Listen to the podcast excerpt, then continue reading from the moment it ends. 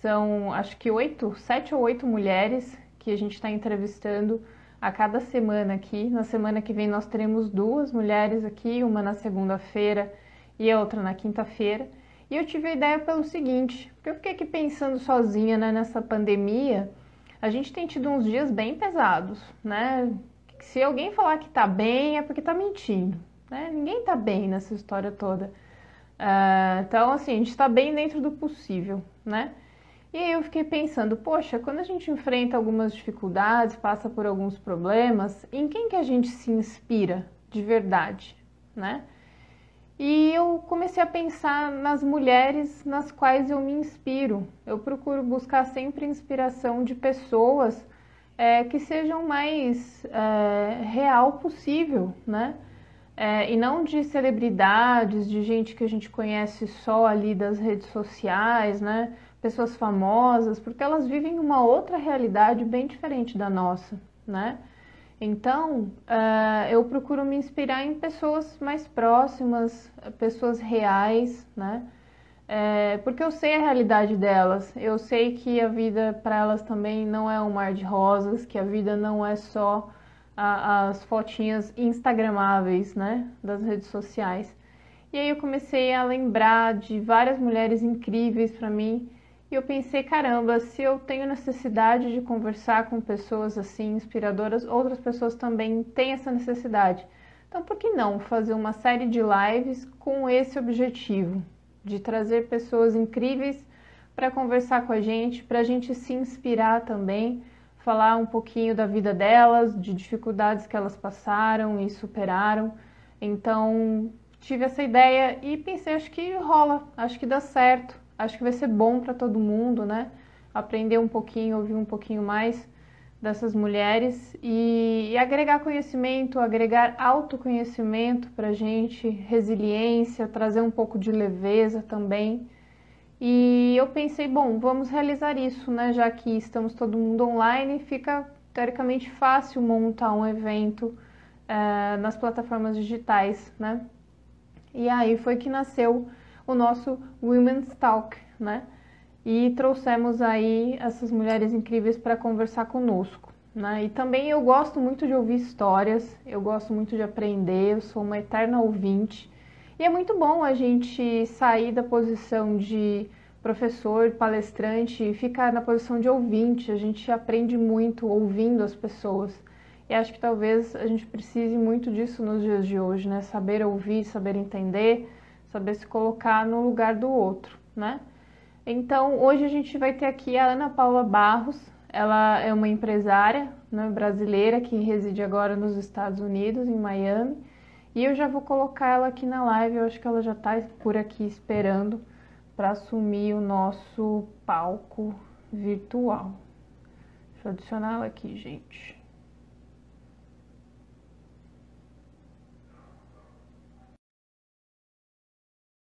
O som está bom para vocês? Digam que sim, se tiver tudo ok. Oi, Oi, tudo bem? Tudo jóia, tá me vendo? Tá me vendo Tô. bem aí? Deixa Tô eu te ver. vendo. Dá para ver? Hum, Dá. deixa eu ver. Ah, ah, ah, tá bom. Ó, já temos, já temos 17 pessoas por aqui já. Já falei um pouquinho sobre o porquê desse evento, de onde surgiu essa ideia né? E o pessoal já está já tá se chegando. Chegando, aqui. o povo está chegando. É. Então eu vou vou falar de você um pouquinho, posso? Pá, tem, posso? pode, tem todo, tem direito, tem todos os direitos, pode fazer o que você quiser. Ó, gente, primeiro, para quem tem como é, inspiração a, Luísa Helena Trajano, né, do Magazine Luiza, é porque não conhece esta mulher, tá? Não conhece Paula Barros. Mas olha, tá? olha, gente. Você é minha Luísa Helena Trajano, tá? Eu morro você... de rir quando você fala isso. Não, tô, não, não estou ganhando nada com isso, é sério, tô falando sério. Ai, gente, gente, se vocês quiserem é, se inspirar um bocado, é, aprender um pouco sobre empreendedorismo, é, resiliência, força de vontade, enfim, sigam esta mulher, tá? Ela, ó, É, Luiz Helena que lute mesmo. O pessoal tá falando aqui. É Ana Paula Rainha, o resto Ai, nadinha. É bem mal. por aí. Ai, Jesus, eu passo mal com esse povo. É. Ai, Não, é sério. A Ana acho que vai contar algumas histórias aí da vida dela, né? Da, da trajetória profissional dela também. Eu conheço algumas, são bem puxadas, né? A gente sabe um pouquinho. E tem muita coisa ainda que eu não conheço, que eu, que eu gosto de ouvir de novo, porque dá aquele chacoalhão assim na gente, né? Então acho legal você dividir aqui com, com o pessoal, né? Uh, Para o pessoal, pessoal que está chegando agora, a gente vai conversar aqui com a Ana Paula Barros. A gente vai bater um papo legal sobre inspiração, né? E também empreendedorismo feminino. E como que vai funcionar aqui o nosso bate-papo hoje? É o seguinte, a gente dividiu em dois blocos, mais ou menos, a live. No primeiro bloco, a Ana vai contar um pouquinho da, da vida dela, da história dela, né, de como que foi a, a vida dela pessoal, que não foi nada fácil, né, não é, não é bolinho, né, como diria minha avó. É, a vida dela desde do Capão Redondo. Para quem não conhece, o Capão Redondo antigamente era um dos bairros mais violentos daqui de São Paulo. E ah, hoje essa é pessoa um superou, ainda é, né? E hoje ela superou um monte de coisas e tá aí com a família dela, se dando bem, tendo a vida dela numa boa e ela vai trazer um pouquinho dessas experiências para a gente. Então, na primeira parte, a Ana vai contar um pouquinho das histórias dela. Quem tiver dúvida, pergunta, curiosidade, pode ir mandando aí nos comentários. Eu vou selecionando, vou gerenciando aqui para Ana poder ir falando numa boa, vou repassando as perguntas. E aí, na segunda etapa, uh, no segundo bloco, a Ana vai falar um pouquinho mais sobre empreendedorismo feminino, tá? Uma, uma fala mais dirigida para vocês, tá? Então, passando a bola para a Ana, vou falar aqui do currículo da Ana, né? Para ninguém achar que eu estou favorecendo as amigas, porque também se tiver que favorecer alguém, eu vou favorecer as amigas, tá? Com certeza, Sou né? desse time. Também. Né? É, a Ana é a diretora da Mac Logistic Group, uma empresa do ramo de comércio exterior. A Ana começou sua carreira na área de operações de comércio exterior, passando pelas áreas de pricing, marketing, administrativa e financeira. É, sempre focada em atendimento ao cliente, participou de diversos cursos, combinando experiência prática e didática ao longo dos últimos 20 anos. Sua formação é em administração de empresas, com ênfase em marketing. Com amplo conhecimento em logística internacional e comércio exterior, empreendeu diversos programas de gestão de pessoas na empresa, sendo uma das responsáveis pela conquista do selo GPTW, que significa Great Place to Work, pelo segundo ano consecutivo. Atualmente ela mora nos Estados Unidos, de onde dirige as operações da MAC Logistic Group, contribuindo com o grupo de líderes na gestão e condução das principais estratégias dos escritórios da MAC no Brasil, Estados Unidos e Colômbia. A Ana ama estar em família, principalmente na companhia de seus três netos. Os seus hobbies preferidos são leitura, meditação, assistir filmes e séries e tomar vinho, que eu sei. Né? Eu sei, eu ia colocar isso, né? Mas na verdade, que não é nem hobby isso aí, né? A pessoa já tá. já tá no DNA, Sim, né? Já, já tá no DNA. Uhum. Tá, eu só não peguei um vinho aqui, tô na água, porque senão aí eu bebendo eu, eu falo também. demais, então ia eu, ó, eu também Eu também tô na água, mas ah. ontem, é que eu bebi ontem, então hoje já não dava, porque ontem eu fiz live bebendo, né? Ontem podia. Que delícia. ontem podia. Bom, então vamos lá. Ana, conta aí pra gente um pouco, né, de como foi, como foi a sua vida até aqui, uh, os rolês, os perrengues, conta um pouquinho a sua trajetória, o pessoal conhecer um pouquinho de você. Vamos lá, vamos lá, dona Gi. Primeiro, brigadão Obrigada mesmo. Imagina. Assim, cara, é uma honra gigante estar aqui. Galera, semana passada essa mulher estava entrevistando só a Monja Coen, só, para quem não sabe, tá? Então assim, pra, é uma honra eu estar aqui. Eu estava babando o tempo todo, tirando foto, fazendo de, do, da, da live, achando o máximo. E, então, fazer parte desse time, ter sido escolhida por você, putz, cara, eu, eu, eu sinto assim uma honra gigantesca. Esse papel do lado de cá não estou muito acostumada, eu fico geralmente mais do outro lado, fazendo o seu papel de entrevistar e, para falar a verdade, onde eu me sinto mais à vontade, né? Gosto de falar, mas, como Dona Gisele, que ela não tem algo, não tem nada que ela peça que eu não faça, estou eu aqui. Essa, gente, essa, essa mulher é um, é um espetáculo. Quando ela ah, fala da, da, da Luísa Trajano, ela fala me as paciências, porque ela sabe que eu sou muito fã da Luísa Trajano. Ela fala assim: Ah, é. você é minha Luísa Trajano! É isso mesmo, Mas, eu acho. Então, assim, a Gia é paixão, assim, uh, eu sou apaixonada pela profissional, pela pessoa Gisele, ela é, assim, de novo, Gi, obrigada mesmo pelo convite, por estar aqui, por tanto que você abre portas, a gente já falou sobre isso, né? Mas vamos lá, vamos falar um pouco da Paula. Gente, a história, assim, falar um pouco de Paula é, é, é não tem como falar pouco. Então eu vou fazer assim, sabe, um, vamos dar uma apanhado. compilada, um apanhado. Mas assim, você falou, eu, um, eu sou nascida, de São Paulo, né? Nasci na periferia de São Paulo, no Capão, nasci no Capão Redondo mesmo. Na periferia, como você falou, ah, é, que era um dos bairros mais perigosos de São Paulo, Capão Redondo ainda é um dos bairros mais perigosos de São Paulo.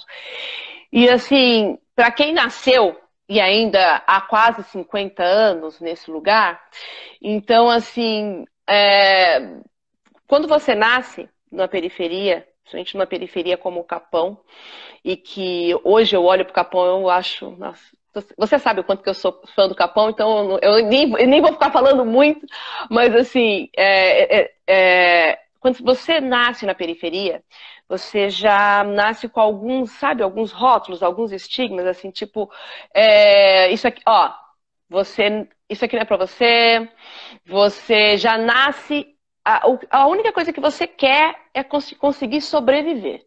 Né? Então, você estar naquele lugar é você conseguir estar vivo. Você, a gente, na minha época, hoje em dia, nem sei tanto, mas a gente acordava, você estava pulando um cadáver na frente da sua casa, você via parte dos seus amigos, é, é, e amigos que eu digo, pessoas que você conhecia, via nascer na sua rua, assassinado porque se envolveram com drogas, porque com, com tanta coisa, ou então você via eles assassinados na tua frente, né?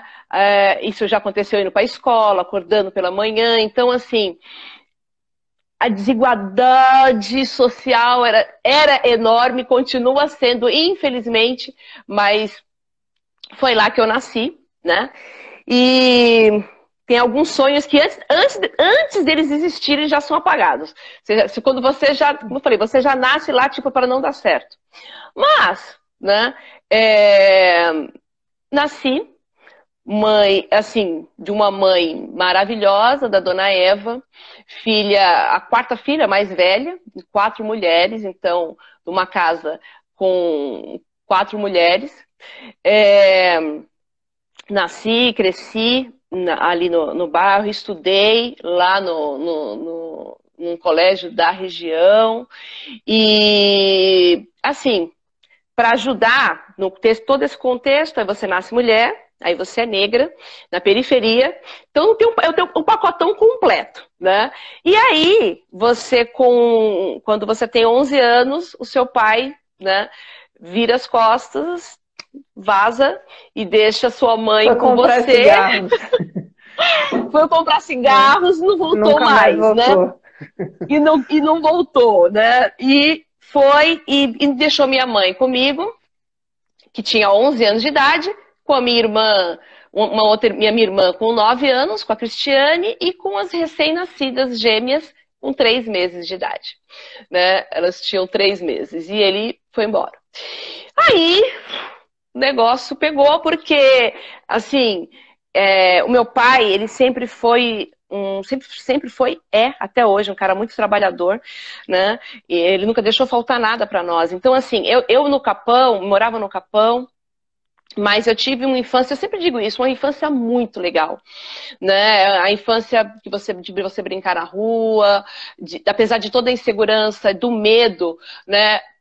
A gente curtia, a gente, é, meu pai era garçom, então assim, em casa nunca faltou pão, assim, a gente para comer, a gente tinha o alimento, sempre teve tudo. Minha mãe sempre trabalhou demais, sempre foi uma mulher incrível.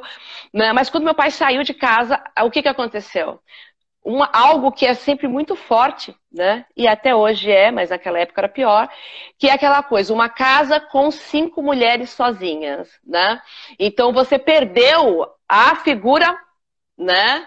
do, do homem. Então, é, é uma casa que ela praticamente coaberta. Né? Então, pra, assim, a, a, as frases da minha mãe, que até hoje eu já vi que tem irmãs, minhas irmãs aí, tava, eu vi que minhas irmãs estavam aí na, estão na live. Nossa frase era assim: vocês são mulheres, vocês têm que, tomem cuidado. Tudo que vocês estão fazendo, as pessoas estão olhando. A nossa casa não tem um homem, né? Então, é, eu cresci ouvindo muito isso. E, ao mesmo tempo, a minha mãe sempre foi uma mulher, é uma mulher muito forte. Então, ela, então o que ela falava? Nós conseguimos, nós podemos. Vamos provar para o mundo que nós somos diferentes, que vocês são diferentes. Só que eu tinha, era uma menina com 11 anos, meu pai foi embora, eu praticamente, assim, após depois alguns anos de terapia, é, na minha cabeça, eu quis substituir o lugar do meu pai. Né? Eu olhava para minha mãe, minha mãe com dois bebês no colo, então assim, foram muito perrengues de acordar na noite, ela tá com ela me acordar, porque ela não tinha como amamentar os dois bebês, então ela me acordava e eu segurava um de um lado, ela segurava do outro para ela dar mamar, né? Então, isso, você imagina, recém-nascido que acorda a noite inteira. Então, quando estava pela manhã, eu estava morta de cansada para poder ir para a escola. E a, a, ponto de eu chegar no meu. Os professores perguntaram o que, que aconteceu. E eu tenho que contar, porque eu era uma boa aluna. Mas eu era cansada porque eu assumi aquele papel. Mas eu assumi de uma maneira assim, em todos os sentidos, assim, eu falei, eu não vou deixar a peteca cair, né? É, eu vou com a minha mãe até hoje, aos 49 anos. Né? Mas, assim, era, foi, foi, foi algo muito forte essa saída do meu pai. E, no meio disso tudo, com todo que, que uh, todo o machismo e tudo mais, de você não estar tá, tá sozinha, do, de ter que ajudar a mãe e, e, e, são e cinco mulheres sozinha. Aí quando eu completo, eu, quando eu comecei, quando completei 14 anos, 13, 14 anos, eu comecei a namorar, né? E para poder ajudar e ainda completar o cenário da periferia, da, da, das mulheres abandonadas. Eu, aos 15 anos, eu engravidei do meu namorado, né? Engravidei do meu namorado. E foi uma barra Todo pesadíssima. né? Da adolescente grávida. Adolescente né? e... grávida da periferia. Né? E todo aquele estereótipo e todos os rótulos que pode existir no mundo, né? É, assim, da minha família não, eu, eu posso dizer que da minha família eu tive muito apoio. Eu tive muito apoio da minha mãe. E eu falo minha família porque com a, quando os meus pais se separaram, eu tive uma tia e um tio que a gente morava no mesmo, mesmo quintal, né, na mesma casa, era um sobrado. E é, eles moravam em cima, a gente morava embaixo. E esse meu tio e essa minha tia, eles, eles junto com a minha mãe, eles assim, criaram, eu e minhas irmãs. E o legal disso, assim, disso tudo é que eu cresci junto com os meus primos, né? Ali junto com os meus primos. E eles apoiaram. Então, a família, eu tive um apoio muito grande da minha família, muito grande mesmo. É, por outro lado, eu ouvi tudo o que uma, uma adolescente com 15 anos não poderia ouvir, e uma mãe não queria ouvir, até o meu pai também não ouvir. Então, era assim: você já era, não vai dar certo, todos os rótulos, tudo que pode existir no mundo, não vai estudar mais, e essa aí daqui a pouco vai engravidar, vai engravidar de outros, e aí vai. Então, tipo assim, chancelada, pá, pá, pá, pá, já era, não deu certo. Então, só que aí o que, que aconteceu? É, eu escutei tudo aquilo, Gi. Eu, eu lembro como assim, que isso soa no meu ouvido como se fosse hoje, né? Só que eu usei tudo aquilo ao meu favor. Né? Então, é, eu falei, não, não, não vai ser isso. Vai, vai, será diferente. Vou fazer tudo diferente. né? É, só que aí para ajudar, né? Porque o negócio estava bom já. É, o meu namorado e toda a cobrança que existe, né? Aí tinha toda a cobrança na época, porque a vergonha. Eu morria de vergonha. O meu problema não era estar grávida e eu não achava que eu não ia conseguir estudar, né? não era vergonha que eu fiz meus pais passarem, minha mãe passar, né? Pô, ela falou tanto e eu, né, fui lá e pisei na bola, que horror, né? É, e agora, o que, que vai acontecer? A única maneira que eu tenho de conseguir é, é, minimizar isso aí tudo era casar, né? Eu tinha que casar. Então, uma menina com 15 anos vai casar né? Então, quando você tinha que estar tá vestindo um vestido de debutante, eu estava vestindo um vestido de noiva, né? Meu vestido branco foi o contrário, era um vestido de noiva. Pura e simplesmente por quê? Pelos rótulos. Então, assim, mulherada, na boa. O peso, assim, né, da, da sociedade. O peso é muito grande, a, a sociedade. família, né? Exato, Gi, isso é até hoje, cara, é o que a gente vive. Muitas vezes a gente deixa, de, a gente faz, nós mulheres, nós fazemos tanto absurdos pura e simplesmente por conta daqueles rótulos que existem, né? É. É, eu olhando, eu olhando para trás lá, olhando assim, eu fico pensando, caraca, que absurdo. E até hoje a gente vê isso acontecendo, né? Então assim, eu me casei, né? Pura e simplesmente para não deixar a imagem da minha família manchada. Né? E para você ter ideia, eu casei numa igreja, uma igreja porque não tinha, no, cartório não poderia casar. Menores de 16 é, anos não casava, menores de 16 não, não podia. Você é advogado, né? você sabe. Sim. Então, eu não podia. Eu, então, então a gente fez um casamento na igreja com todo o simbólico para sociedade ver, para periferia ver, para família ver, para o capão ver, para a igreja ver, né? Então, e eu fui, beleza, não tem problema. Então eu saí da casa dos meus pais, da casa da minha mãe, né? E com 15 anos, fui então. com 15 anos de idade. Minha, minha mãe e meu pai eu falo muito do meu pai, porque nessa época ele estava é muito, presente conosco ali, tá? É, quando eu digo presente, ele, ele, porque ele saiu, aí ele voltou para casa, aquela coisa, né? E a minha mãe é, deixou e depois aí ele, ela chegou à conclusão que o negócio não ia rolar mesmo. Nessa época, meu pai estava passando um período em casa e ele também, de novo, ele me ajudou muito nessa época. Ele construiu uma casa lá no fundo da, da, do terreno da casa do, do meu namorado né, que aí virou meu marido, e eu fui morar lá. É, se lá no Capão Redondo a coisa é difícil, imagina no Valo Velho, bairro do Valo Velho. A gente, gente conhece. Tá aí, né? Lá no uhum. Tapicirica depois. Então, aí a Paulinha foi lá no Valo Velho, porque já tava legal. Aí eu fui morar lá no Valo Velho com 15 anos. E assim, de novo, eu não vou me estender nesse assunto porque ele é gigantesco, mas só para ajudar um pouco mais é, com todo esse roteiro, você ainda vai e casa com um cara que hoje a gente olha e fala assim, ah, você tinha um relacionamento abusivo, porque é o nome que se dá hoje, né? E é, a gente não então, sabia assim, disso naquela época. A gente não época, sabia né? disso naquela época, que era uhum. exatamente isso que eu tinha.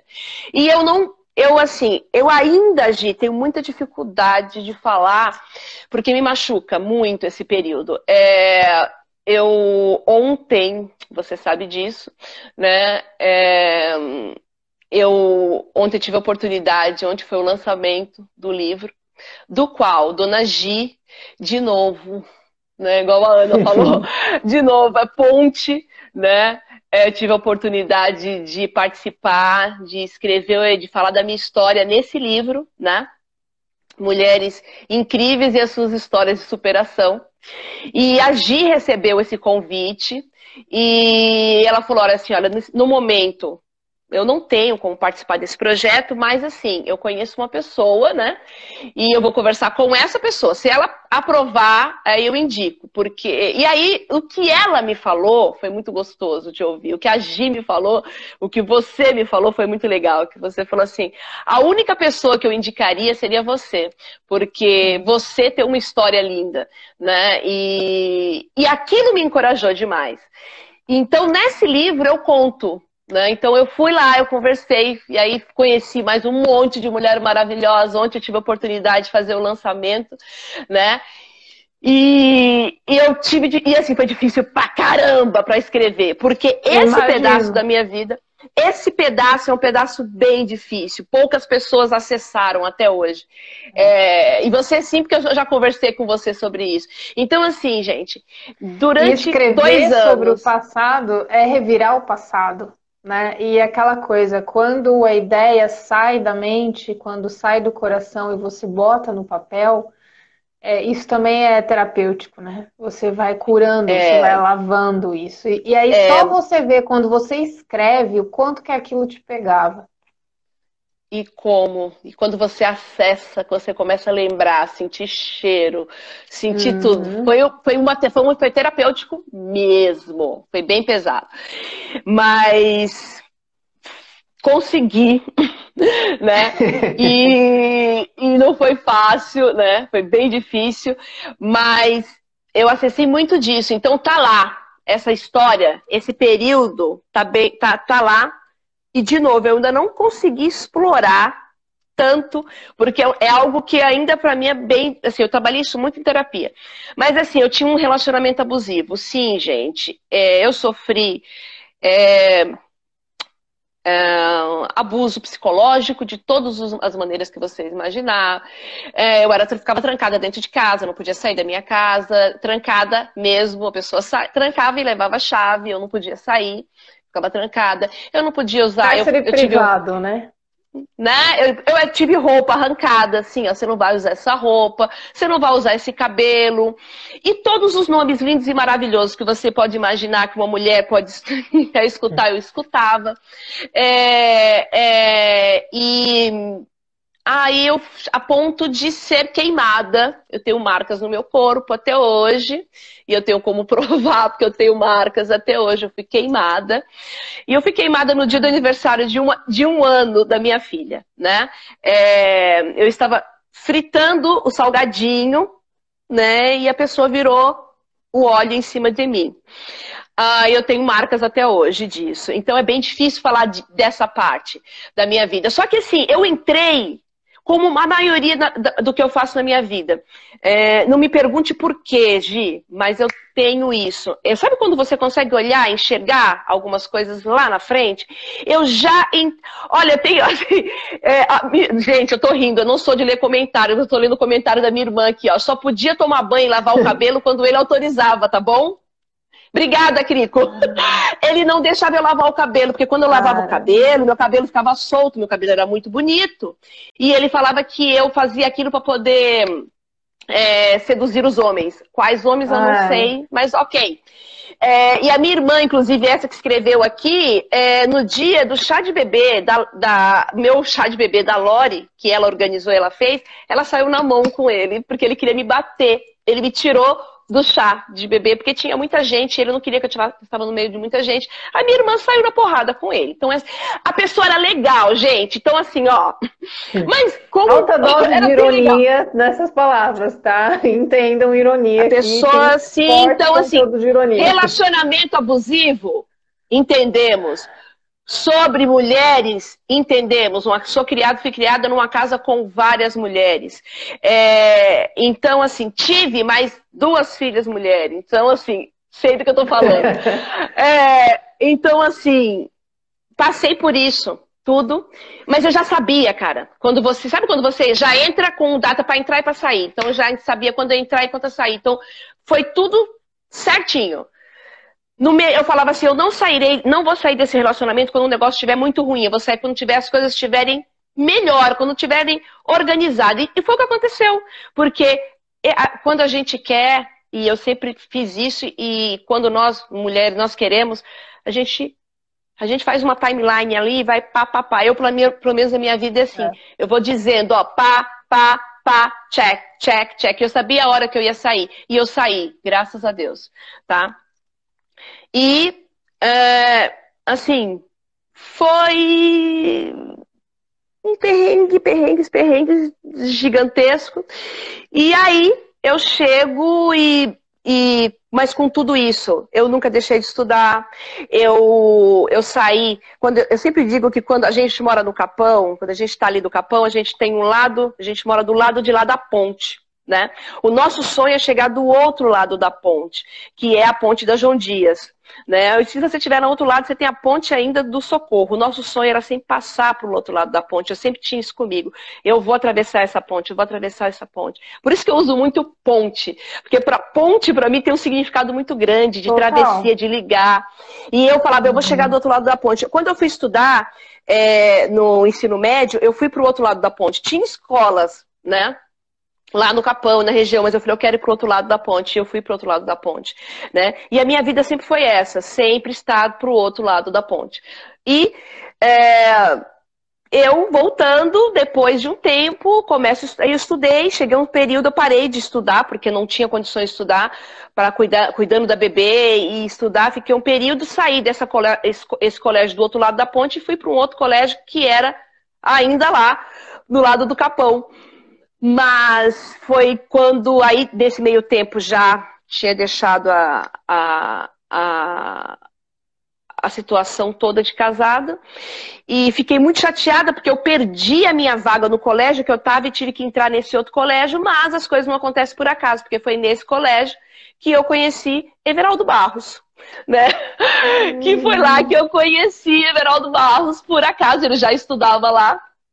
E eu conheci o Eve né? Antes de é, eu, antes da minha separação, antes de me divorciar, né? E ele, eu conheci um amigo dele, não conhecia ele. Ele era amigo de um amigo meu e ele estava sempre junto com esse meu amigo. A gente conhecia, eu conversava, mas eu gostava mais desse meu, estava sempre junto com o meu amigo e a gente fez amizade. Então eu, eles ouviam eu contando as histórias. Eu, Olha, eu, e acontece isso, eu vou me separar, papapá, papapá, papapá. Depois de muito tempo, ele que falou para mim, ele falava assim, olha, eu olhava para você e falava assim, é, eu vou namorar com essa mulher, essa mulher, desde o dia que eu vi, é, eu vou casar com ela, né? E, a, e assim, eu não tinha o menor interesse nele e depois, daqui, depois de um tempo, eu, depois de um tempo que eu tinha me separado, ele mandou uma carta e me pediu em namoro.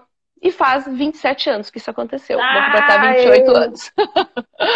Vou completar 28 anos. Isso, e eu acho que nada é por acaso. Nada é por acaso. Você começa a fazer todos os links, eu tinha que estar tá lá, tinha que acontecer tudo isso. Sabe? Tinha que passar por todo esse ciclo aí, resolver essas histórias, enfrentar Exato. tudo, que é, que é o que você é hoje, né? Toda essa Exato. bagagem que você trouxe de vida, né? E o Exato. Everaldo também não, não ficou atrás, né? Ele sabia uh! o rolê que ele estava entrando, né? Ele estava comprando Exato. ingresso para um filme que ele já sabia qual era. Né? Ele né? já sabia. ele assumiu já sabia. a bronca, falou, não, é isso que eu quero e vambora, é né? Isso que eu quero. E... Exato. E assumiu a bronca mesmo, porque na época, inclusive, quando eu me separei, ele via. Meu pai, ele ia no colégio me buscar, porque a pessoa falava que na hora que eu saísse do colégio, ele ia passar algum carro em cima por por cima de mim. Né? Na hora que eu saísse, eu vou passar o carro. Então, o Everaldo, ele ficava junto com o Júnior, o Júnior, que era amigo da gente, do outro lado olhando. Meu pai chegava, eu corria para dentro do carro do meu pai, porque o outro podia, e ele estava mesmo do outro lado da rua. Né? Tudo isso aconteceu, mas assim, ó, disso tudo, o que, que eu trago comigo? Uma filha maravilhosa, a coisa mais linda que Deus me deu, a força que, que eu olhar. Quando o dia que eu olhei para aquela coisinha na minha mão, eu com 15 anos, que eu olhei para ela, eu falei assim, cara, é tudo, tamo juntas. Desde agora. É tudo por você, é tudo para você. E sempre enfrentei e fui, depois conheci o Eve, o Eve é, até hoje meu, putz, meu, meu apoio, meu suporte. Ele olhou também para ela, se apaixonou por ela e, e assim, assim, se eu for contar toda a história, a minha, história até aí, né, da Paula até conhecer o Everaldo, né, é isso, é uma história, e aí uma casa, como eu falei, com uma, uma mãe que era tudo, que é até hoje tudo na minha vida, é, as minhas irmãs, que é o meu, exemplo. Meu pai, depois que ele saiu de casa, ele casou novamente e ele tem, eu tenho essas minhas duas irmãs gêmeas. Meu pai casou com essa mulher que ele abandonou a nossa casa, ele casou com essa, essa mulher, né? Ele deixou a nossa casa porque ele, a minha mãe, ele abandonou minha mãe para poder ficar com essa mulher. E ele, com essa mulher, ele teve mais duas gêmeas. Então eu tenho duas e duas irmãs gêmeas. Eu tenho dois pares de irmãs gêmeas, né? E aí depois ele também separou dessa mulher e aí ele teve um outro filho.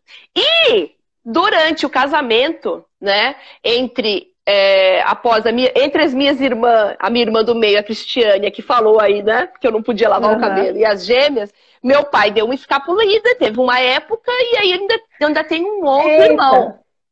Então nós somos em oito irmãos, né?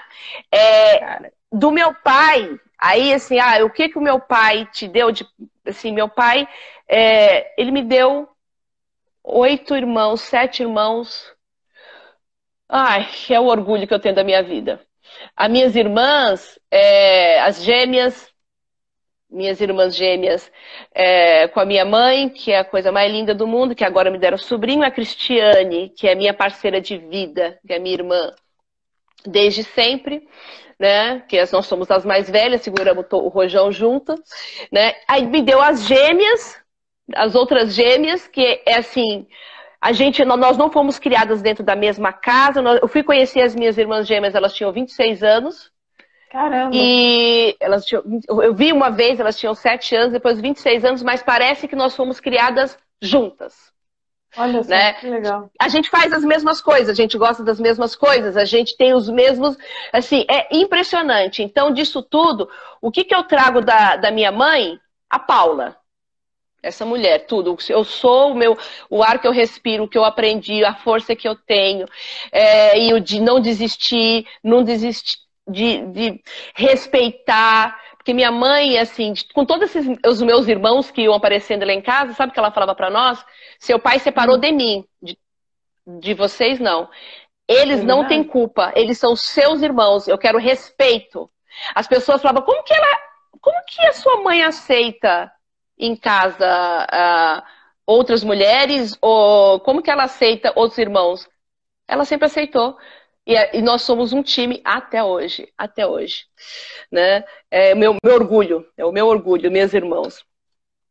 Todo mundo ali do Capão, as minhas outras irmãs da Vila Brasilândia, meu outro irmão da Vila São José, todo mundo da periferia. Eu tenho eh, professora, tenho biomédica, todo mundo super bem, um monte de mulher virada no saci. bem, essa é a, essa é, tá essa DNA, é a Paula. Né? É, essa é a Paula. Ô, ô, Ana, me conta aí, bom, me conta não, né? Conta aí pro pessoal uma história que você me contou. Duas histórias que eu lembro de você me falando, a gente conversando na sua casa, que eu pegou e bateu, que eu fiquei, caramba. Uma era de que você teve um período da sua vida que a grana estava tão apertada, mas tão apertada que você não tinha dinheiro para ir no dentista, e a consequência disso. E de uma chuva que deu na sua casa e a parada toda praticamente inundou e você com as crianças e tal. Dá uma então, gente, vamos né, lá, vamos momentos, lá. assim. Vamos lá. Porque eu contei, eu, eu contei tá... da Paula, a Paula antes de casar com o Everaldo, a história da Paula até chegar ali. Aí depois eu me separei, eu comecei a namorar com o meu com o meu namorado ali do que eu conheci no colégio, que é o meu Eve, né? Que é assim que a gente se chama, meu Eve, ali minha Paula, é meu Eve, meu Popo, minha Popa. E aí nós fomos juntos enfrentar uma série de coisas. E ah, sim, a gente passou por um período né? O Ev, eu, eu, eu trabalhei, eu nunca, eu, eu trabalhava quando a gente, quando a gente casou, mesmo com a Lore, eu trabalhava. É, logo na sequência do casamento, eu me logo que eu casei, assim que eu casei com o Ev, na sequência eu engravidei da Vitória, né? E foi nesse período é, que eu, eu, tra... eu trabalhava, ele trabalhava, né? E, e a gente, assim que eu engravidei, o Ed, ele, ele foi trabalhar numa empresa e a empresa que ele trabalhava, ele trabalhava todos os santos dias, mas ele não recebia um centavo. A empresa estava quebrada, eles não tinham como pagar o salário dele, o Eve, ele trabalhava com logística, ele, ele tinha os clientes dele, mas a empresa não conseguia pagar comissão, né? É, e eu, o que, que eu fiz? Eu olhei para casa para dentro da nossa casa e eu comecei a fazer umas contas. E eu falei assim, cara, na boa, o meu salário, para eu sair de casa para trabalhar, eu vou gastar mais. Né? Inclusive, eu falo isso quando eu falo de empreendedorismo com as mulheres. Eu fiz algumas contas. Eu falei, olha, eu, eu gasto mais saindo de casa com roupa, com, com, tra, com transporte, com colocar alguém uhum. aqui em uhum. casa, pagar a escolinha, né? Sim. Então eu parei de trabalhar, só que eu fiz um de novo. Timeline, cinco anos eu vou ficar com os meus filhos, com a Vitória e com a Lore. E depois eu volto para o mercado de trabalho. Né? E só que sim, a gente não tinha nada. Absolutamente nada, não entrava nada em casa. A gente, nós fomos despejados de onde nós morávamos, né, do apartamento que a gente foi morar logo quando a gente casou. Eu estava grávida da Vicky, né, é, e fomos morar numa casa assim, na beira de um córrego ali no Capão, no, para quem é do Capão vai conhecer na época era o Mercado Que Preço, tinha ali o Big Bom, aí hoje lá acho que é um, eu acho que é um Magazine Luiza, eu nem sei direito mais como que é. A gente morava na beira de um córrego, bem ali, e, e fomos morar nessa casa porque era o único lugar que a gente tinha condições, que a gente não tinha condições de pagar, mas a gente foi morar lá.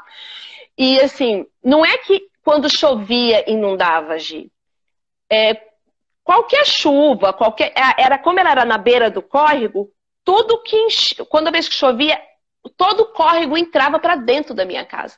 Então, quando eu chegava em casa, a minha casa estava coberta com tudo de lindo que tem dentro de uma fossa, né? Um cheiro lindo. Mas isso acontecia várias vezes, diversas vezes, né? Muitas e muitas, muitas e muitas vezes. E mesmo assim, né? A gente ainda nem cons não conseguiu pagar essa casa. Né? E ficamos, o Ed ficou um período nessa empresa até que ele recebeu. Ele ficou durante um período também, tinha um porquê dele estar naquela empresa, e depois a gente descobriu o porquê dele estar nessa empresa. Né? É, e quando tudo, quando a, a, missão dele foi, foi, ele cumpriu a missão dele naquela empresa, ele foi contratado, foi para outra, né? E, e aí sim a gente tinha um, a gente tinha uma graninha, uma graninha para comer, porque aí eu já porque muitas vezes quem é, parece que não ou quem olha assim, mas muitas vezes a gente, a, a, minha mãe, meu sogro, que era na época vivo, minha sogra, é, os meus tios que eu comentei lá do começo, né? E muitas pessoas chegavam com minha irmã, a minha irmã a minha irmã mais velha, né, a minha parceira, ela chegava com cesta básica, com comida, com tudo, porque a gente não tinha nem o que comer. Né? Com ele trabalhando, tá? Não é porque ele estava sem trabalhar. Então eu sei o que, que é isso, gente. Eu sei o que, que é você precisar da, de, da ajuda do outro. E é, logo depois ele arrumou um emprego, só que assim, tudo que a gente ganhava não dava pra. Somando o que os dois ganhavam, não dava pra nada. E aí, é, nesse meio tempo, era assim, os, quando eu falei da. Lembra que eu contei do dente para você?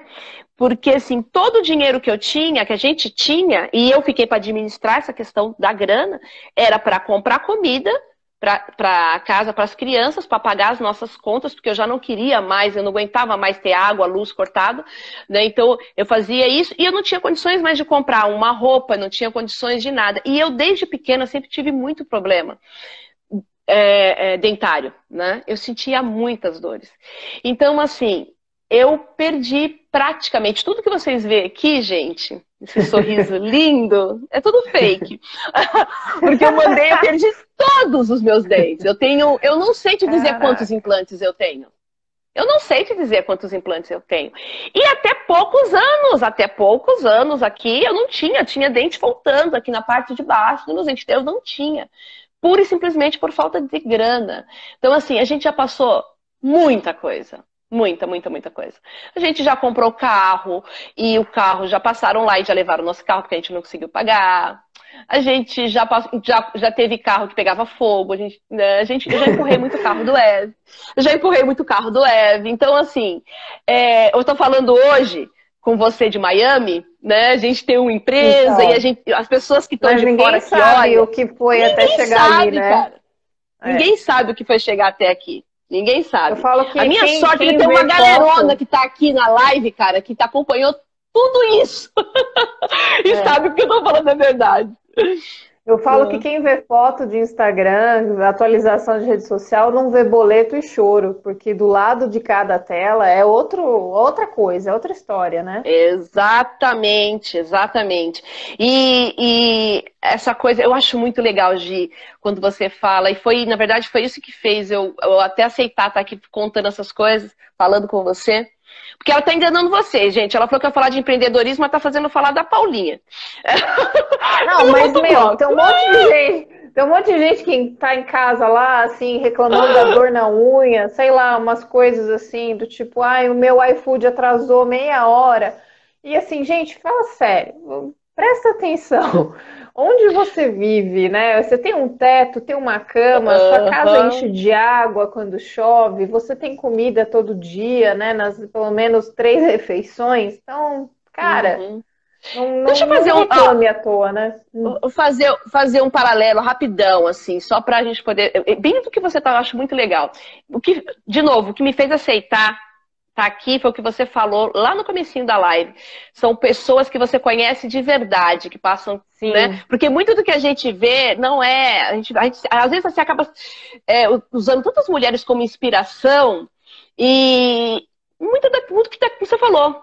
É, é, são as fotos do Instagram, você não sabe o que está acontecendo ali, né? É, fazer um paralelo. A Vitória, a minha filha, que aí quem vê, né? A Vicky, hoje, eu, eu, eu quero fazer esses paralelos porque a gente consegue, consegue assim, adiantar muita coisa. A é minha filha, que veio primeiro para os Estados Unidos, que é a mãe dos meus três netos, que são lindos, porque eu sou vovó, para quem não sabe, é, é, a Lore foi a minha primeira filha, né?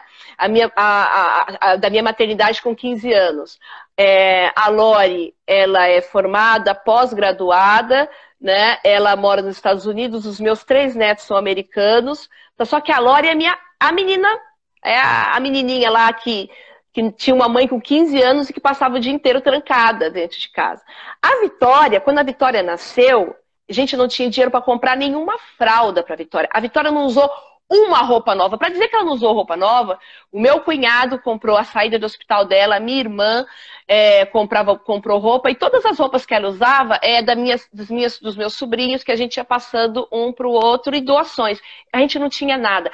A Vitória, a banheira da Vitória, foi encontrada no lixo por um, por o, o, um tio meu, que era bêbado, que era, na época era casado com a minha tia, ela, ele encontrou a banheira no lixo e ele, ele disse que na hora olhou para a banheira e falou assim, ah, vou levar lá. Chegou para minha mãe, entregou para minha mãe e era uma banheira com, ela tinha um rasgo assim embaixo, eu colei, foi a banheira que eu dei banho, foi encontrada no, no lixão mesmo, assim, ela chegou imunda. Eu lavei, ficou linda. As fraldas que a Vitória usou é, foi de, um, de um, um, amigo nosso que o filho dele, é, ela, ele, ele, nasceu muito grande, a mãe, é, eles tinham comprado muita fralda, ele perdeu e ele chegou com uma. Ele falou: tô meio sem graça tal, mas a gente tô, eu tô com um porta-mala de fraldas aqui, vocês querem? Né? Porque Deus nunca brincou com, comigo com Eva, ele nunca brincou. Com a gente a coisa sempre foi muito séria, ele estava ali, ó. sabe? E aí eu, é, eu que, que, que creio em Deus e acredito, sei que é Deus, e cada um acredita no que quiser, e a gente sabe que também é, é, a gente sai, a gente sai irradiando muita coisa, né? Então, assim, a gente recebe aquilo de volta. E a gente também nunca deixou de receber de volta. Então, assim, a Vitória que não tinha fralda, que usou, tomou banho na banheira é, rasgada, que nasceu na casa na casa do córrego. Na casa do terror? na casa do terror, né? Que o berço dela foi o berço também que foi usado. A Vitória é, foram, foi, é, for, é formada em Nova York. Das, do, a Vitória estudou, fez, fez universidade em Nova York, se formou aqui em Miami, tá? É, a Vitória conhece vários países do mundo, estudou, já fez é, cursos na Itália, na Suíça, na Espanha, tá? Então, assim, eu gosto de fazer esses paralelos só para vocês entenderem, assim, ó. É, quando você falou do Instagram, então quem vê hoje a Paula, né, é, com, a com as filhas dela, com os filhos dela em Miami, que vê é essa galerinha, tá? Aquelas meninas lindas, né, maravilhosas, aquelas mulheres lindas, minhas filhas maravilhosas, sim, elas são fruto disso aí, disso tudo, né? É... Então, assim, é muito importante, eu acho muito legal isso que você está fazendo, Gi. A gente conseguir mostrar esse outro lado. Porque sim. é bem isso mesmo, é bem isso mesmo. Né? É... Sim, a gente consegue. A gente luta, a gente vai atrás, a gente consegue. Então, a minha história dos dentes, eu chorava de dor. Chorava, passei noites. E eu, eu passei noites. Eu limpava o cocô, quem estava no quarto do meu bebê. Mas aí, ó. Tá todo mundo lindo. E olha que dentes lindos que eu tenho. São é meus. Lógico. Né? Custou Pagou caro pra seu. caramba. Eu paguei e custou caro pra caramba. Olha. E aí é onde a gente, eu acho que é nessas horas de dificuldade que a gente conhece as pessoas, né? É, as pessoas que estão do seu lado, no caso o Ive, o tempo todo, os seus filhos, hora de você conhecer os seus filhos também nesse sufoco que eles passaram, né, né, nessa época da vida, que eles também conheceram isso e enfrentaram isso junto com você, né? É, qualquer um deles também poderia ter se desgarrado daí pirado cabeção e ter caído no mundo das drogas, da criminalidade, porque é fácil, uhum. né? Uhum, Isso na periferia uhum. é tá esfregando na cara da gente. Se você entrou, meu Sim. amigo, é igual uma areia movediça, né? Você não sai mais, né? Exato. É, exato. Então, assim, eu tenho certeza que é, você, o Ive, o Raul, meu marido, que também é do Capão, a, as crianças, né? A gente chama de crianças porque enxerga o Natan e a Vitória como pequenininhos, né? Viram isso e sempre tiveram essa oportunidade de ir para um outro lado escuro da força, né? Uhum. É... E você conhece o Natan, uma... você conhece todos eles, né? Sim. E nenhum deles é metido, é arrogante, bate no peito e acha que ah, é porque eu moro em Miami. Né? Não, é gente muito real, é gente muito é, é, sentimental, autêntica, porque dá valor ao que tem, ao que conseguiu, ao que consegue hoje, justamente porque viram o pai, a mãe fazendo todo esse esforço e eles contribuindo com isso também, né? No dia a dia. Sim. E, é, e, é, e é falando do, você falou do tá Natan. Tá perto. Uhum. É. Você falou do Natan, eu acho muito legal, e eu acho importante que você falou, nenhum deles é metido tal. É, o Natan, você sabe qual é o maior orgulho do Natan? A gente, eu morro de rir, a gente morre de gente tira o sarro. Porque o Natan já veio num outro momento da nossa vida, ele já, né, ele já estava já chega na em uma outra fase da nossa vida. Mas ele um eu morava pouco no... mais tranquilo. Já, ti, já tava, eu morava no Capão ainda, nós estava um pouco mais tranquilo. a gente a casa já, não já não era né? mais não era mais a casa do terror, já era a nossa casa tá. própria que a gente tinha, que a gente comprou, que a gente pagou uhum. ali e que quando a gente comprou a gente não tinha um centavo para poder pagar. O cara deu seis anos para a gente pagar. Ele passava na minha casa todos os dias para lembrar que eu estava devendo ele que eu tinha que pagar. É, ele, só que ele nos deu seis anos para pagar e nós pagamos em três, tá? E eu sem trabalhar. Uh, em casa, fazendo todo o controle das contas. Então, nós pagamos em três anos essa casa, que é a casa que até hoje a minha mãe mora, minhas irmãs moram. Tem uma irmã que mora lá, que foi a nossa primeira casa. O Natan, você falou do Natan, sabe qual é o orgulho do Natan? Quando o Natan nasceu, é, é, tinha acabado de abrir o cartório do Capão Redondo, né? E eu registrei, nós registramos o Natan no Capão Redondo, né? Então, no RG dele, no documento dele, né, é, vem Capão Redondo. Né? Então, ele, o maior orgulho do Natan é mostrar o RG dele. Eu sou do Capão. Aí o pessoal fala assim, Natan, cara, você não mas eu, eu tenho prova. Alguém de vocês aqui tem prova que eu sou do Capão. Eu, assim, eu tenho um documento do Capão. Para vocês tá verem. É, é, ele fala assim: é, é mãe, é, é, a, é a nossa origem. Essa é a nossa Sim. origem. E é isso que a gente ensina para eles, né? São esses valores que nós ensinamos para eles. Mas, Gi, menina, vamos lá. Eu já tô falando demais de mim. Caramba. Bom, então aí, né, a gente já deu uma, uma, ideia, uma ideia pro pessoal de como foi o rolê, né? E aí, como é que surgiu essa história de vocês terem uma empresa de logística? Como é que chegaram na, na MAC? Como é que brotou essa história? Bom, bem, vamos lá. Essa história ela ainda é um pouquinho, né? Ela é um pouquinho, é um pouco que anterior, não, ela tá bem no meio. O que, que acontece? O Ev, desde o, o, o Ev, desde os 14 anos ele trabalha com logística, né? A primeira empresa que ele trabalhou já foi com logística. E então eu, todo, toda a carreira dele foi lá. Então ele sempre foi um profissional e é um dos melhores que existe, gente, de, no Brasil e no mundo, não é porque ele é meu marido, mas ele é o cara, eu falo que assim, ele é uma inspiração de profissional, eu conheço poucos como ele. E quando ele tinha, ele recebeu, ele estava, de novo, a gente vinha com esse momento na nossa vida, né, com todas as dificuldades, e aí foi quando, quando as coisas começaram a melhorar, quando eu digo as coisas deram uma melhoradinha, ele foi, ele foi, ele estava trabalhando para uma empresa, ele era um funcionário no Brasil, para uma empresa aqui dos Estados Unidos, né? Ele era o único funcionário no Brasil, então ele estava ganhando em dólar na época. A gente, foi quando a gente começou a conseguir pagar todas as contas, foi quando a gente conseguiu comprar nossa casinha, conseguiu comprar um carro, as coisas começaram a ficar legal, né? É, começaram a ficar assim, a gente começou a construir alguma coisa. A gente estava com 26 anos, tá? Tanto eu quanto ele. E ele recebeu a proposta, né? Ele recebeu uma proposta para ir para trabalhar na, na MAC. A MAC já existia, a MAC é de origem americana, né? O dono dela era um argentino, ele tinha um escritório nos Estados Unidos e ele tinha uma, ele tinha uma, a, o escritório da MAC no Brasil. Né? Só que ele não tinha ninguém para desenvolver vendas. Ele trabalhava mais com uma área, que é a área de desembaraço aduaneiro, e ele queria desenvolver a parte de logística. E aí ele, esse, esse argentino, ele, ele, ele tinha um amigo e falou: Eu preciso de um cara. Né? Você consegue indicar? Ele chamou esse cara, se ele queria fazer parte do, desse negócio, ele falou: Não, eu não, mas eu conheço um cara que ele, ele, ele topa qualquer negócio. ele ama, ele é malucão, ele vai, ele vai enfrentar, né? É, que você pode convidar e deu o contato do Eve né? E aí ele convidou o Everaldo, e aí, quando as coisas começam a ficar boa, né?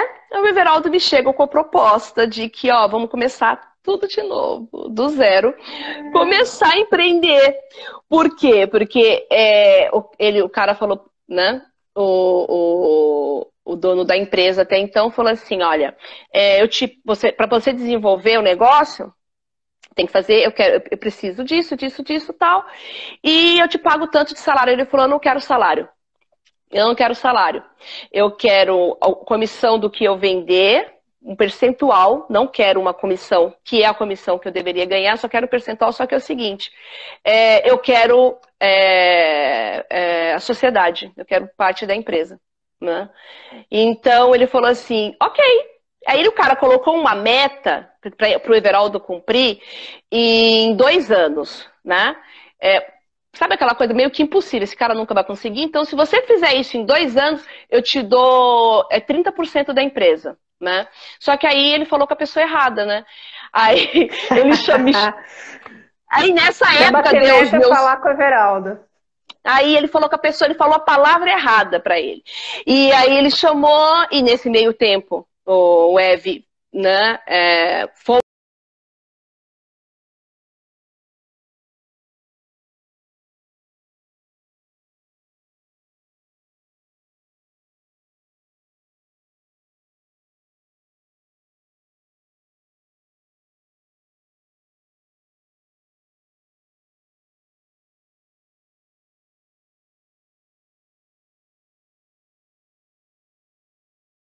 a meta de dois anos foi batida em oito meses. Em oito meses. Em oito meses. Não é que ele.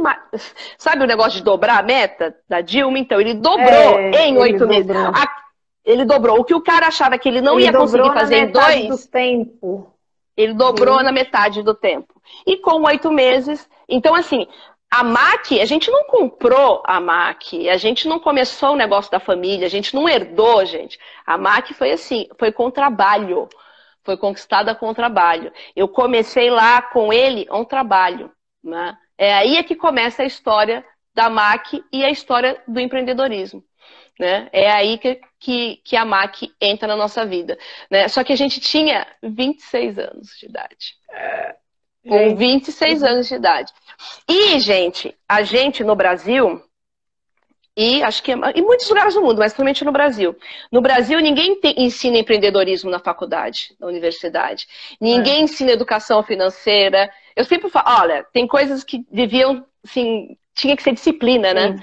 Que é Sim. empreender. Agora, graças a Deus, já estão começando a melhorar, mas ninguém aprende a ser empreendedor, ninguém aprende educação financeira e ninguém aprende autoconhecimento. e é, é só é. disso é. que você precisa para a vida. Precisa. É. Só disso que você precisa.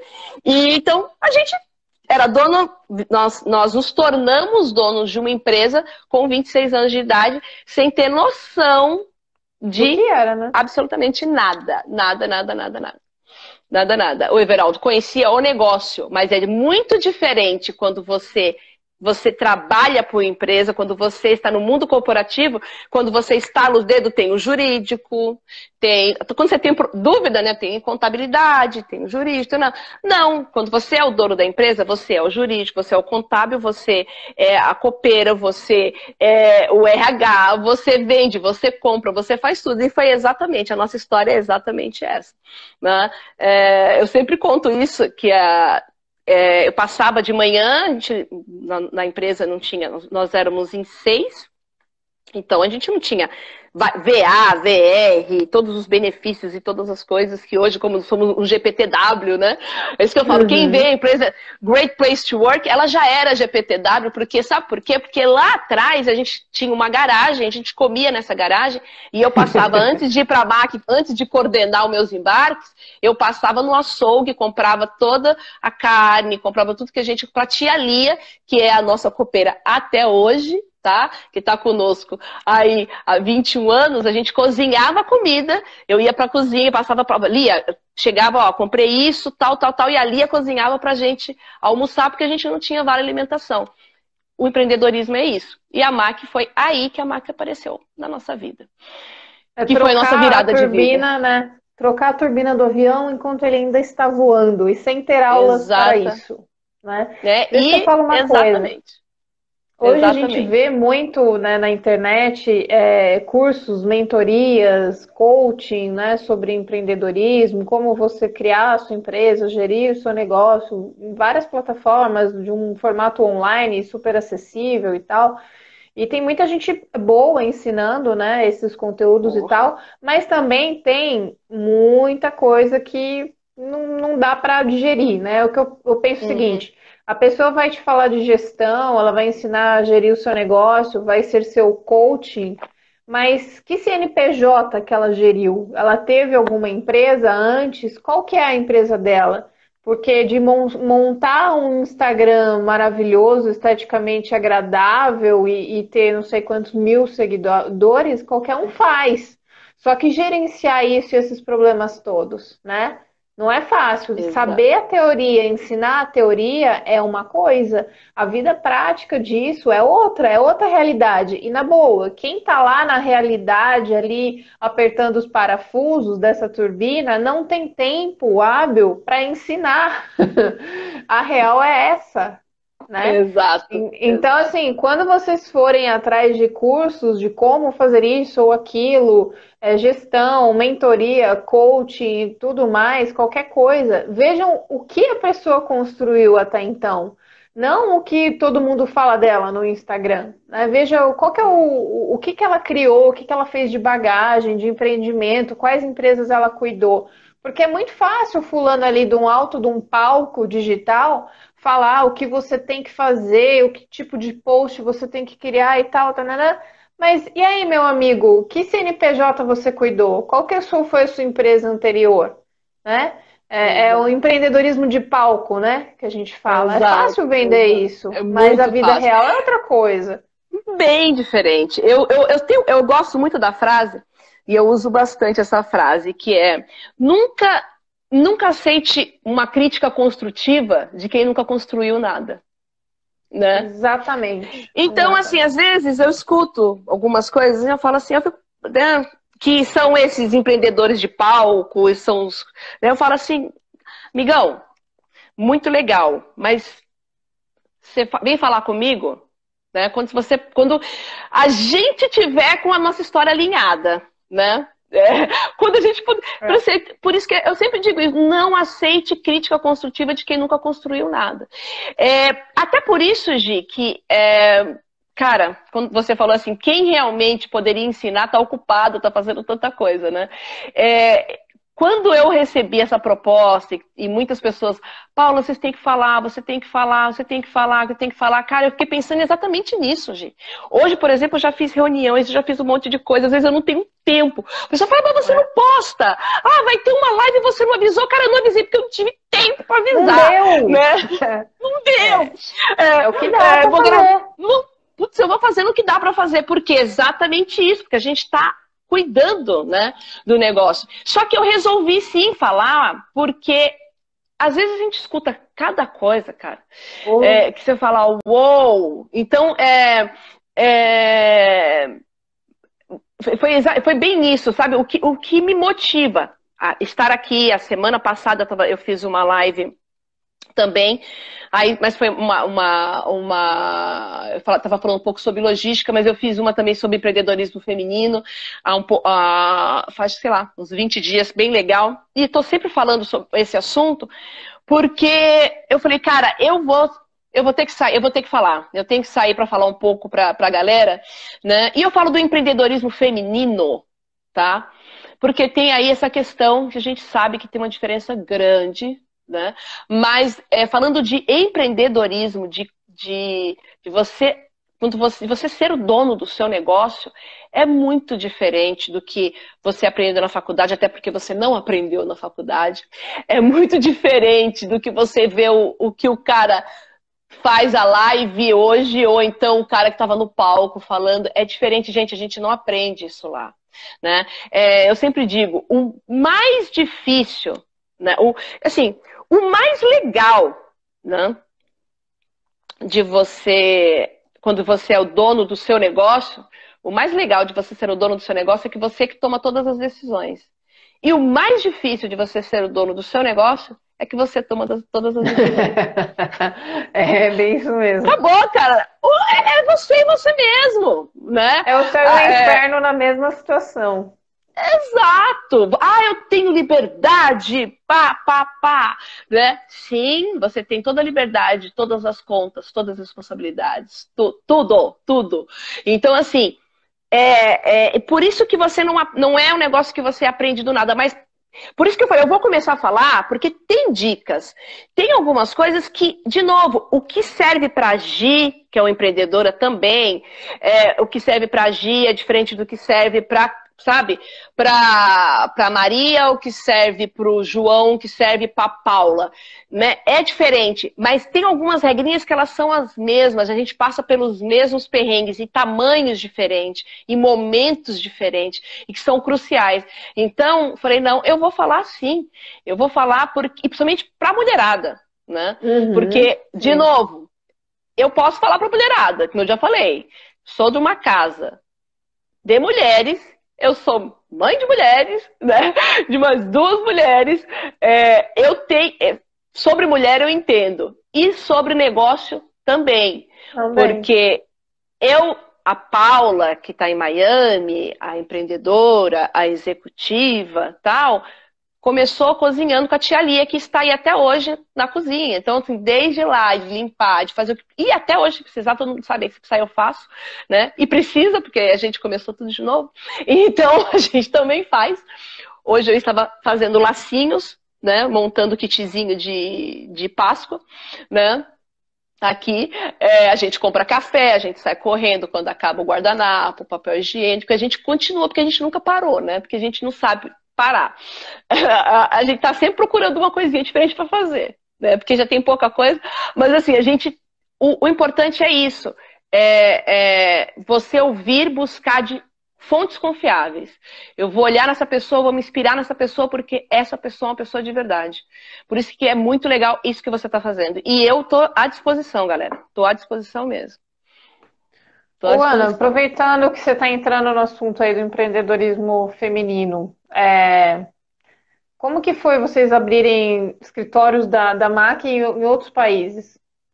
Como é, que, como é que foi isso? Vocês gerirem isso e aí depois mudar para os Estados Unidos? Ó, vamos lá.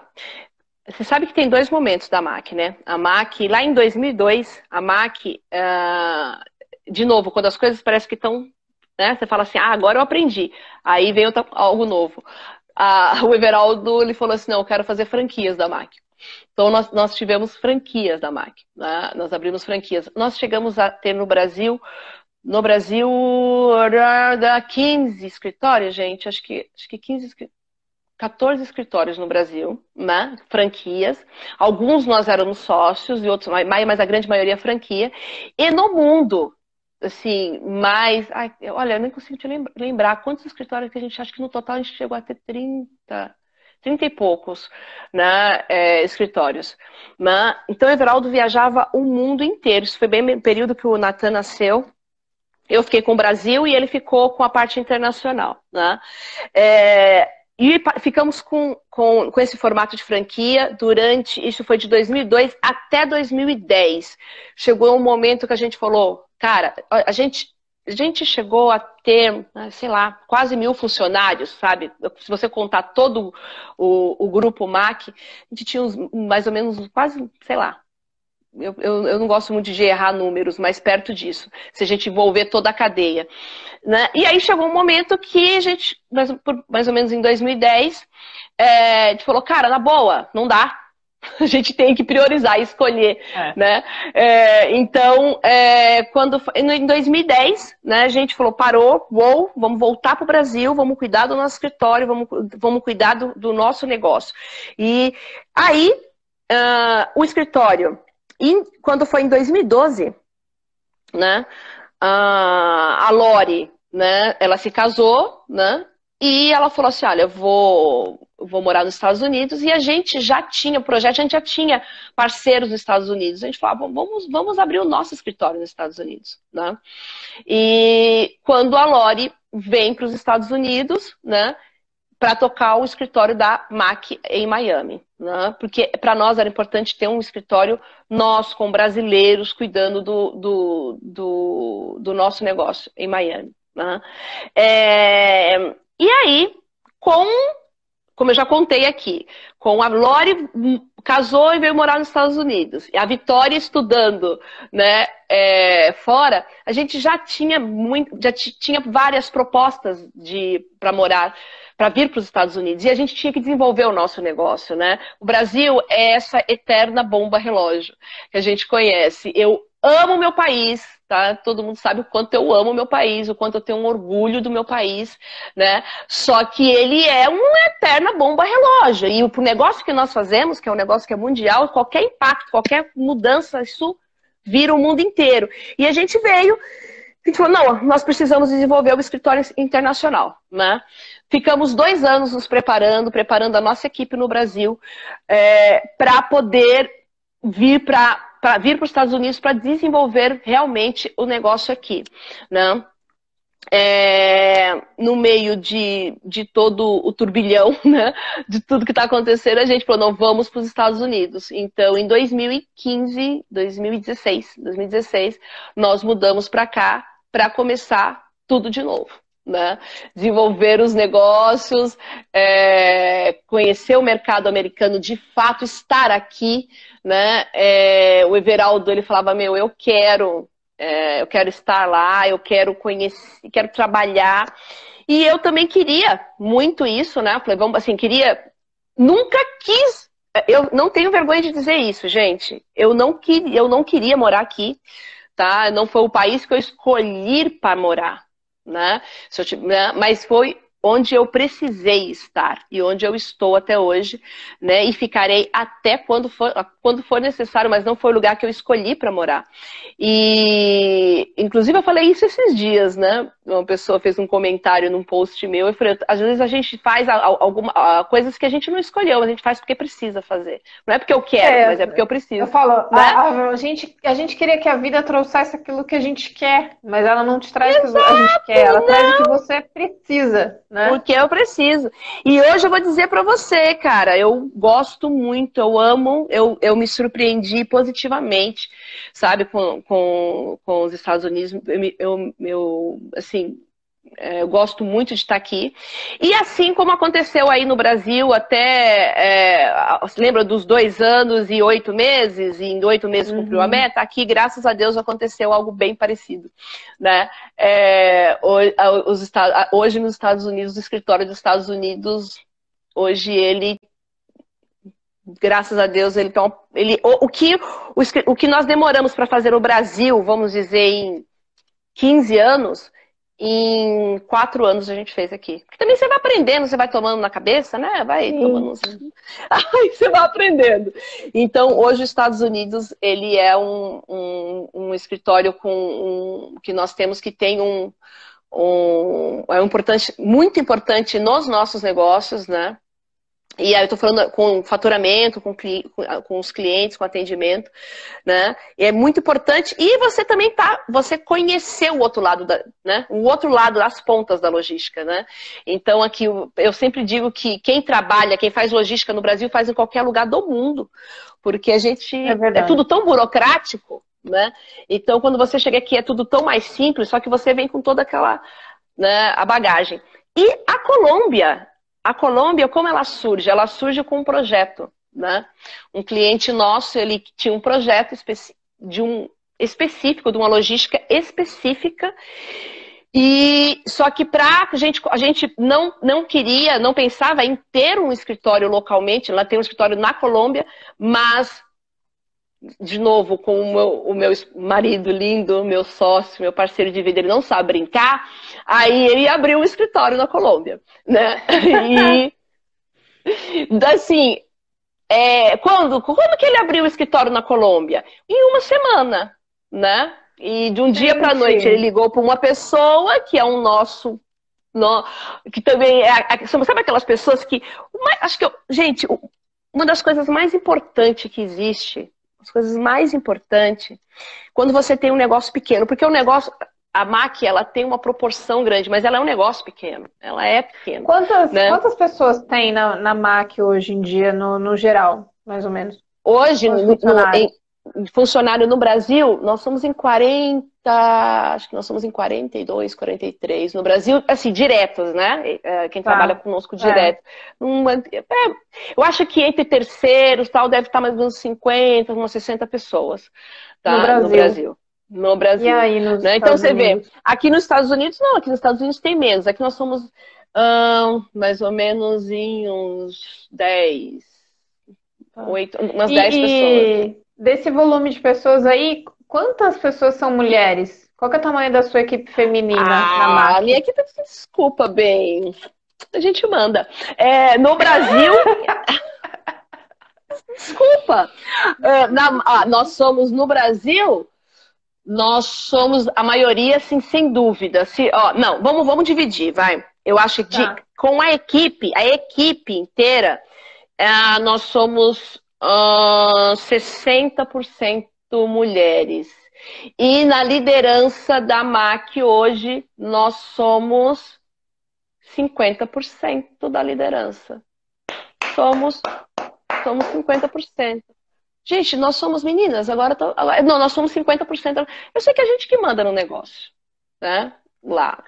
E você vê, né? Por... A, a, faz a diferença, né? Você ter mulheres. E eu tenho umas mulheres, cara. Chefia, eu tenho umas né? mulheres. Você traz mulheres também para esses cargos. Ter, ter homens que abrem espaço para mulheres dividirem esses cargos, você traz mais mulheres também, né? Uhum, Aí tem a ver com aquela, com aquela matéria da Folha que a gente viu falando do, do índice de desigualdade salarial né, entre gêneros, o quanto esse índice está gigantesco ainda, e a matéria dizia que, que só vai equilibrar daqui uns 30 anos do Brasil. Exato. Então, assim, se a gente, e se a gente não essa semana saiu uma né? lei, né? Essa semana, uhum. inclusive, uhum. saiu uma lei que as empresas que, que tiverem diferença salarial, salarial entre homens e mulheres Sim. que exercem o mesmo cargo serão multadas. É lógico, ainda tem que passar por sanção tal. Agora, é. para mim, o mais ridículo, desculpa, é ter que existir uma lei para isso. Uou! Pra, eu, preciso, eu preciso colocar uma lei, preciso de uma pra lei. Para falar pra, o óbvio. Para falar o óbvio. Mas na MAC, a liderança, nós temos, nós somos 50%, sem dúvida. São uma mulherada e uma mulherada retada, boa demais. Que trabalha em casa com as crianças, a gente agora no meio da pandemia, um home office, faz é, é, reunião com a criança aqui, com o bebê aqui, as meninas, as crianças o já cachorro, conhecem a gente, gato, é. todo mundo junto.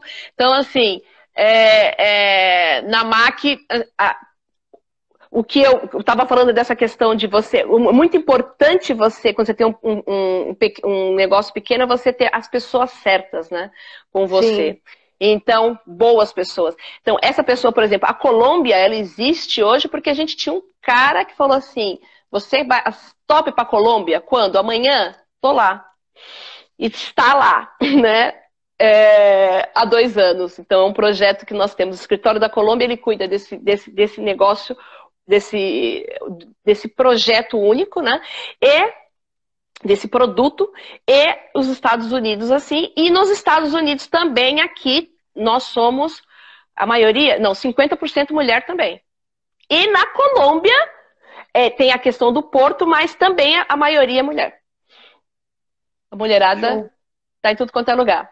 Mas foi assim que surgiu os escritórios internacionais, né? E mudar uhum. para cá foi isso, né?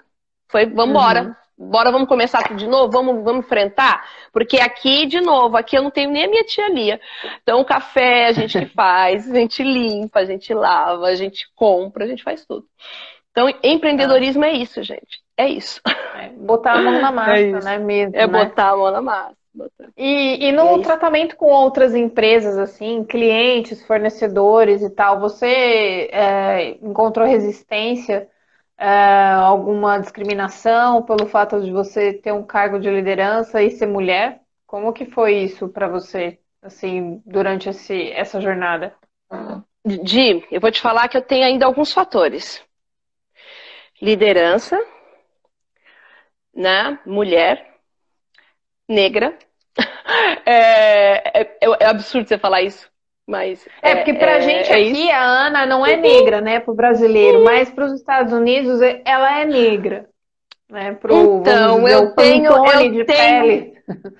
Então, aqui sim, mas eu tenho mais uma coisa para dizer para você, até no Brasil, né? Em vários momentos. Em vários é. momentos, sabe por quê? Sabe por quê, Gi? É, a, a, o pantone de pele no Brasil não é negra se a Paula tivesse na periferia.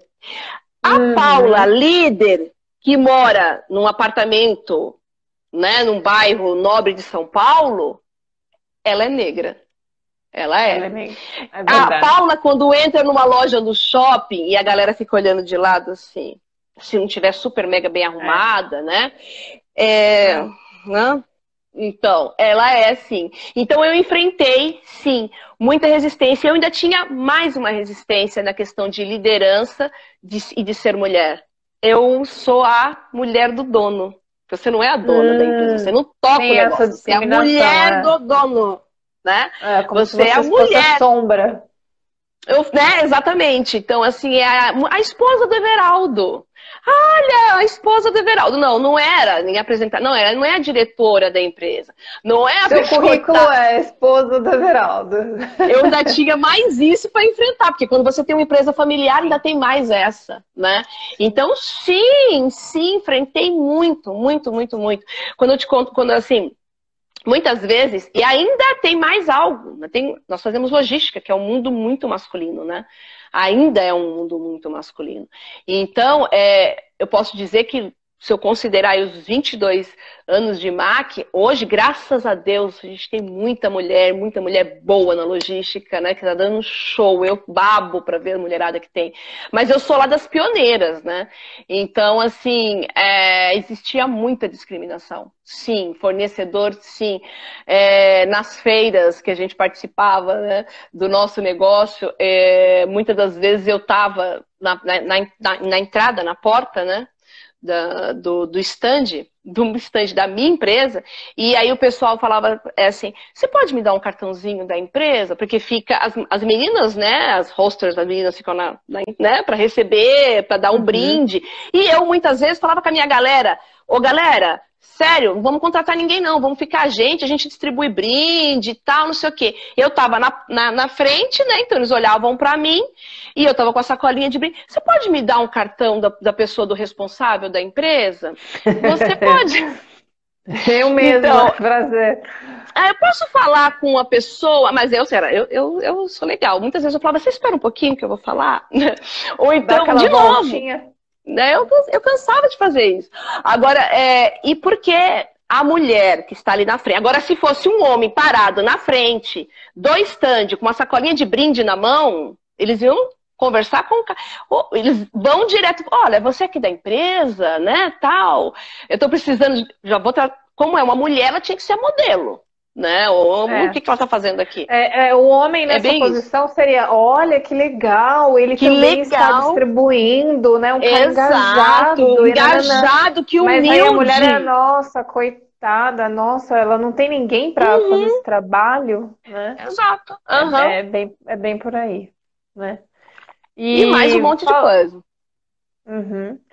É, teve algum momento da sua vida aí tudo isso que você passou, né? Pessoal, profissional, mudança, começa do zero, começa do zero de novo no outro país.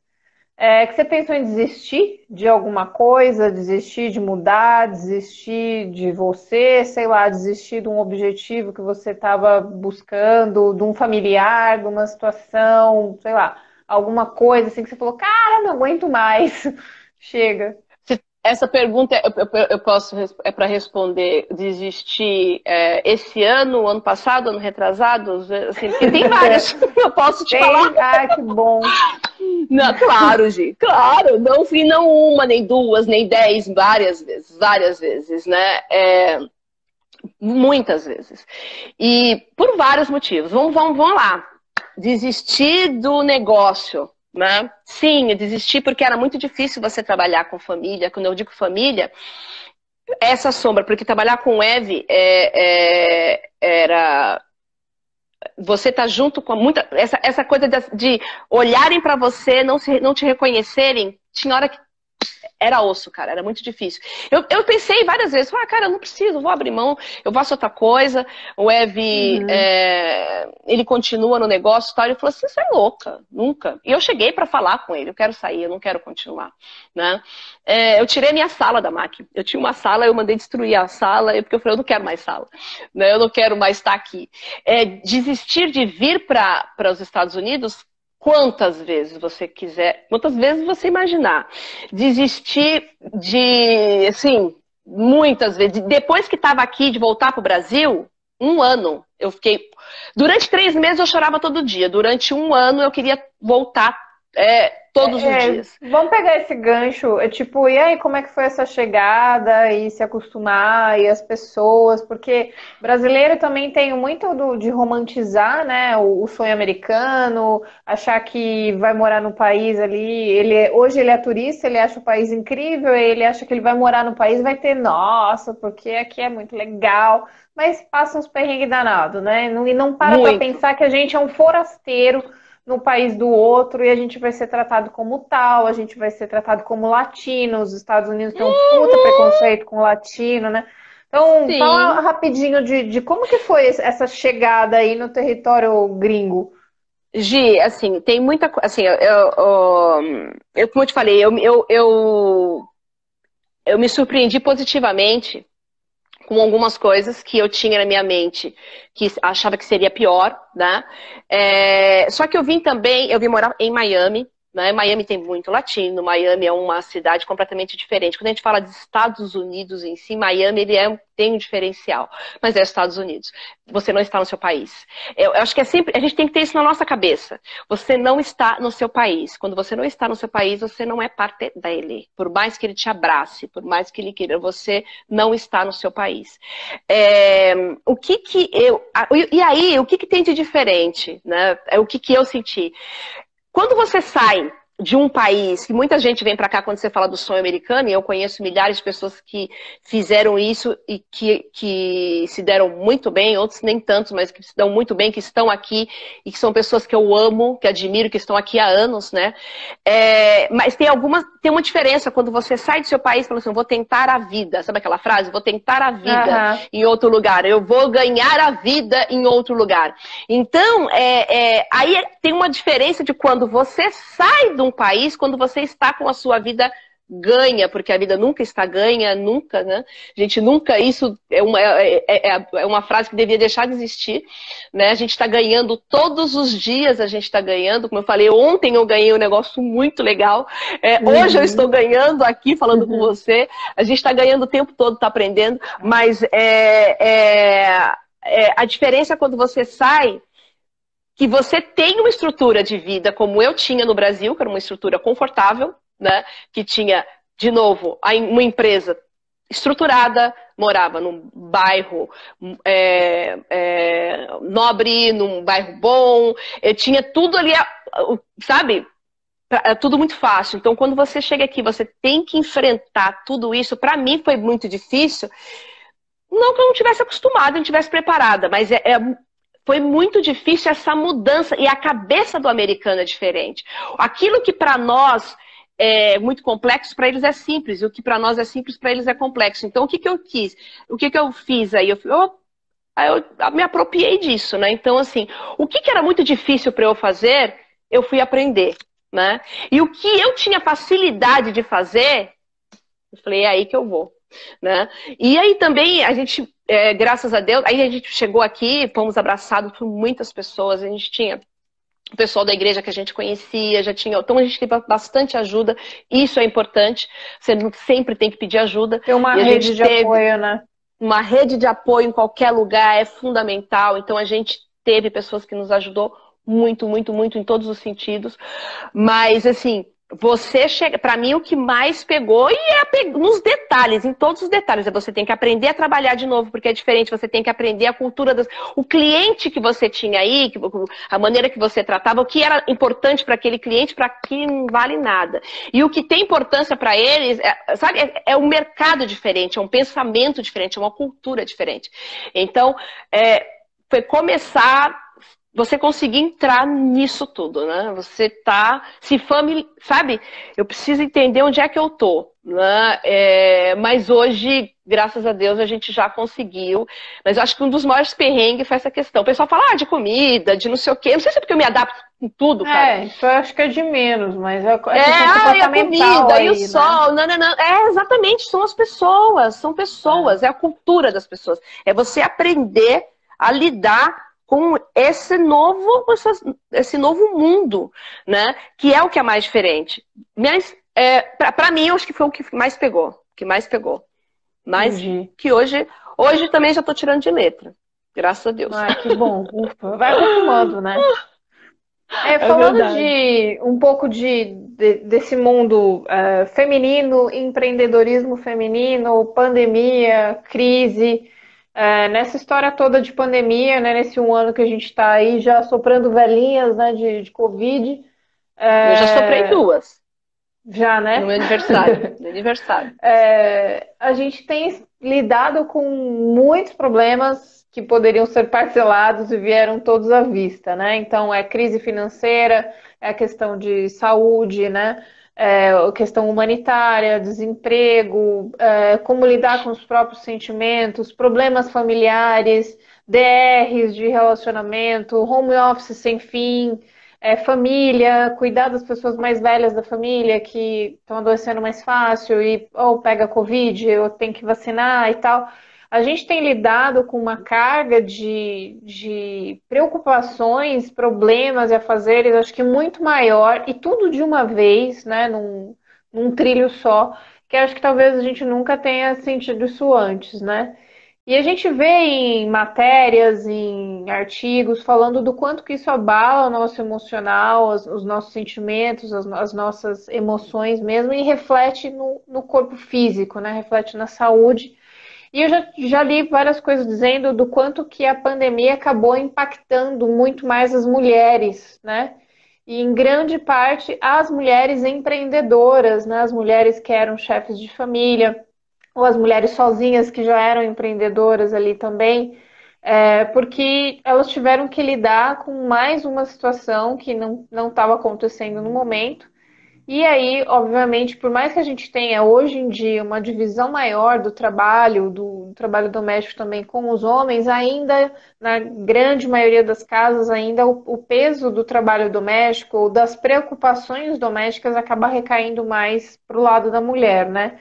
É, então a gente vê essas matérias, esses artigos relatando do, o, o impacto negativo da pandemia na rotina das mulheres, pesquisas que mostram esse recorte, né? Que caiu a produção de artigos científicos em não sei quantos por cento, é, o número de mulheres que eram professoras e abandonaram o ofício por conta do cuidar, né? O ato de cuidar das pessoas na casa.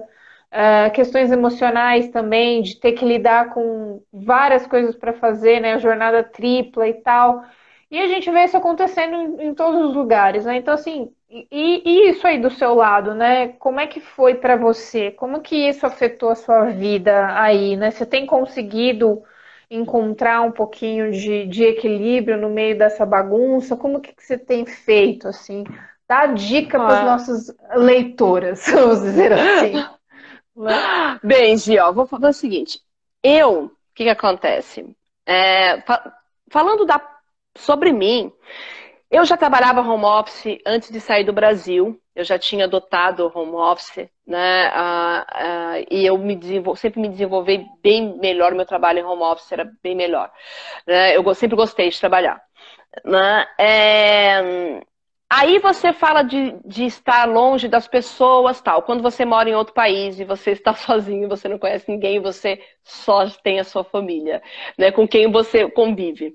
É, então, assim, eu falar da Paula, eu posso falar em relação, mais em relação a é, a questão da cabeça, você pira, né? É, eu acho que todo mundo teve esse momento de querer sair correndo e não poder nem sair correndo, porque se for para a rua você pega Covid, né? É, sim, foi bem complicado essa questão, mas de novo, é, o estar já estar longe de, de, de, da família, já trabalhar de home office. Eu já trabalho home office em, aqui nos Estados Unidos desde quando eu cheguei. Nós temos escritório, mas como eu trabalho com o Brasil, eu já faço home office direto. Então, para mim, minha rotina de trabalho ela continuou, né? O, o, onde, pe, onde pegou tudo isso? Não poder viajar, não poder ir para o país, para sair do país, ficar preso dentro do país, não poder sair daqui de dentro, né? É, a preocupação com a família, então isso te enlouquece. Eu tenho minha mãe, eu tenho minhas irmãs, assim, o desespero, como você falou, você vê gente.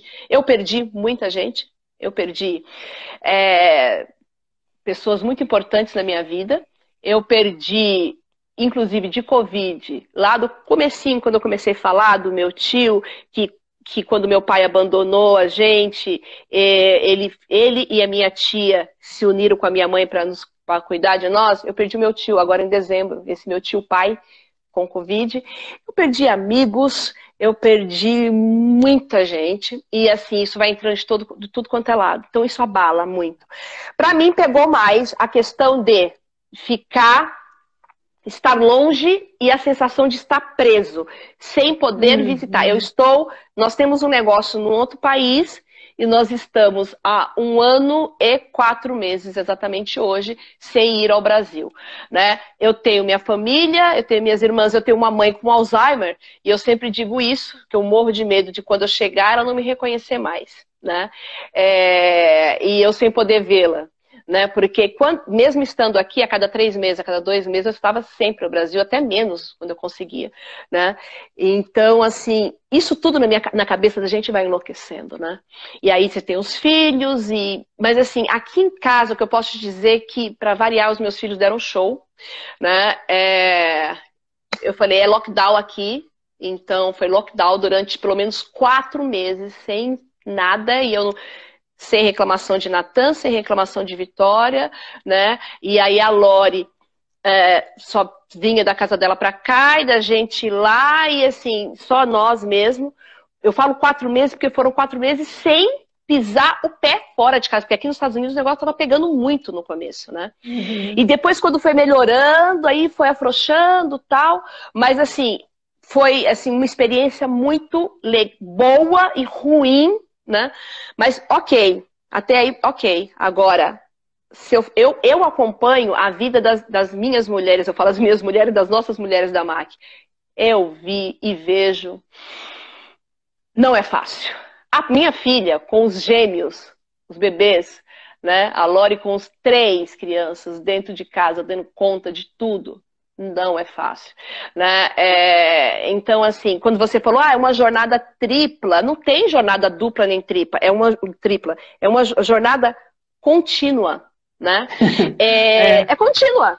Não tem, não é. tem essa coisa de dividir, não tem mais divisão. Ela é contínua, direto. É. Você tá tudo, tá tudo junto e misturado. Tá tudo Você trabalha muito mais. Tá tudo junto e misturado, não tem mais hora para nada. Então isso é muito difícil. É, quando você falou, ah, ainda existe muita divisão, já existe muita divisão de tarefas de tem uma, assim, existe pouquíssima divisão de tarefas. Existe o eu estou te ajudando. Eu te ajudo, né? Ah, eu estou ajudando. Quem está ajudando quem? Né? É exatamente isso, é divisão de tarefa. Isso é teu papel e isso é seu papel. Mas não adianta. Você falou algo você falou assim, muitas mulheres deixaram de, de trabalhar, muitas professoras tal. Tem um número que eu acho pesadíssimo, que é 80%, 80% da força-tarefa não remunerada no planeta é feita por mulheres.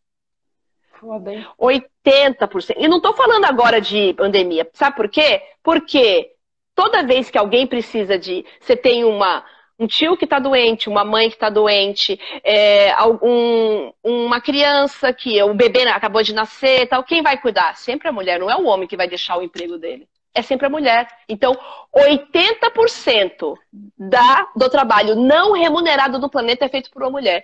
E agora, na pandemia, muitas mulheres que eram remuneradas, elas entraram nesse papel. Elas chegaram em casa, elas foram ter contato com muitas coisas que elas não tinham, com o filho, com esses cuidados, com a mãe, com que tem que ficar dentro de casa e não pode sair.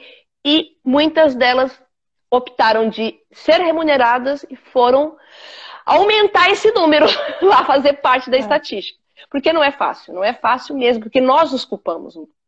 Né? É. Nós nos culpamos muito tempo. Agora, assim, muitas mulheres também foram empreender agora na, na, na, pandemia. Isso é muito legal, né? Por uhum. isso que sabe o que, que nós temos que fazer? Nos apoiar. Então, galera, você sabe de uma mulher que compra de uma mulher, divulga a mulher, uma iniciativa de mulher, vai ajudar a mulher.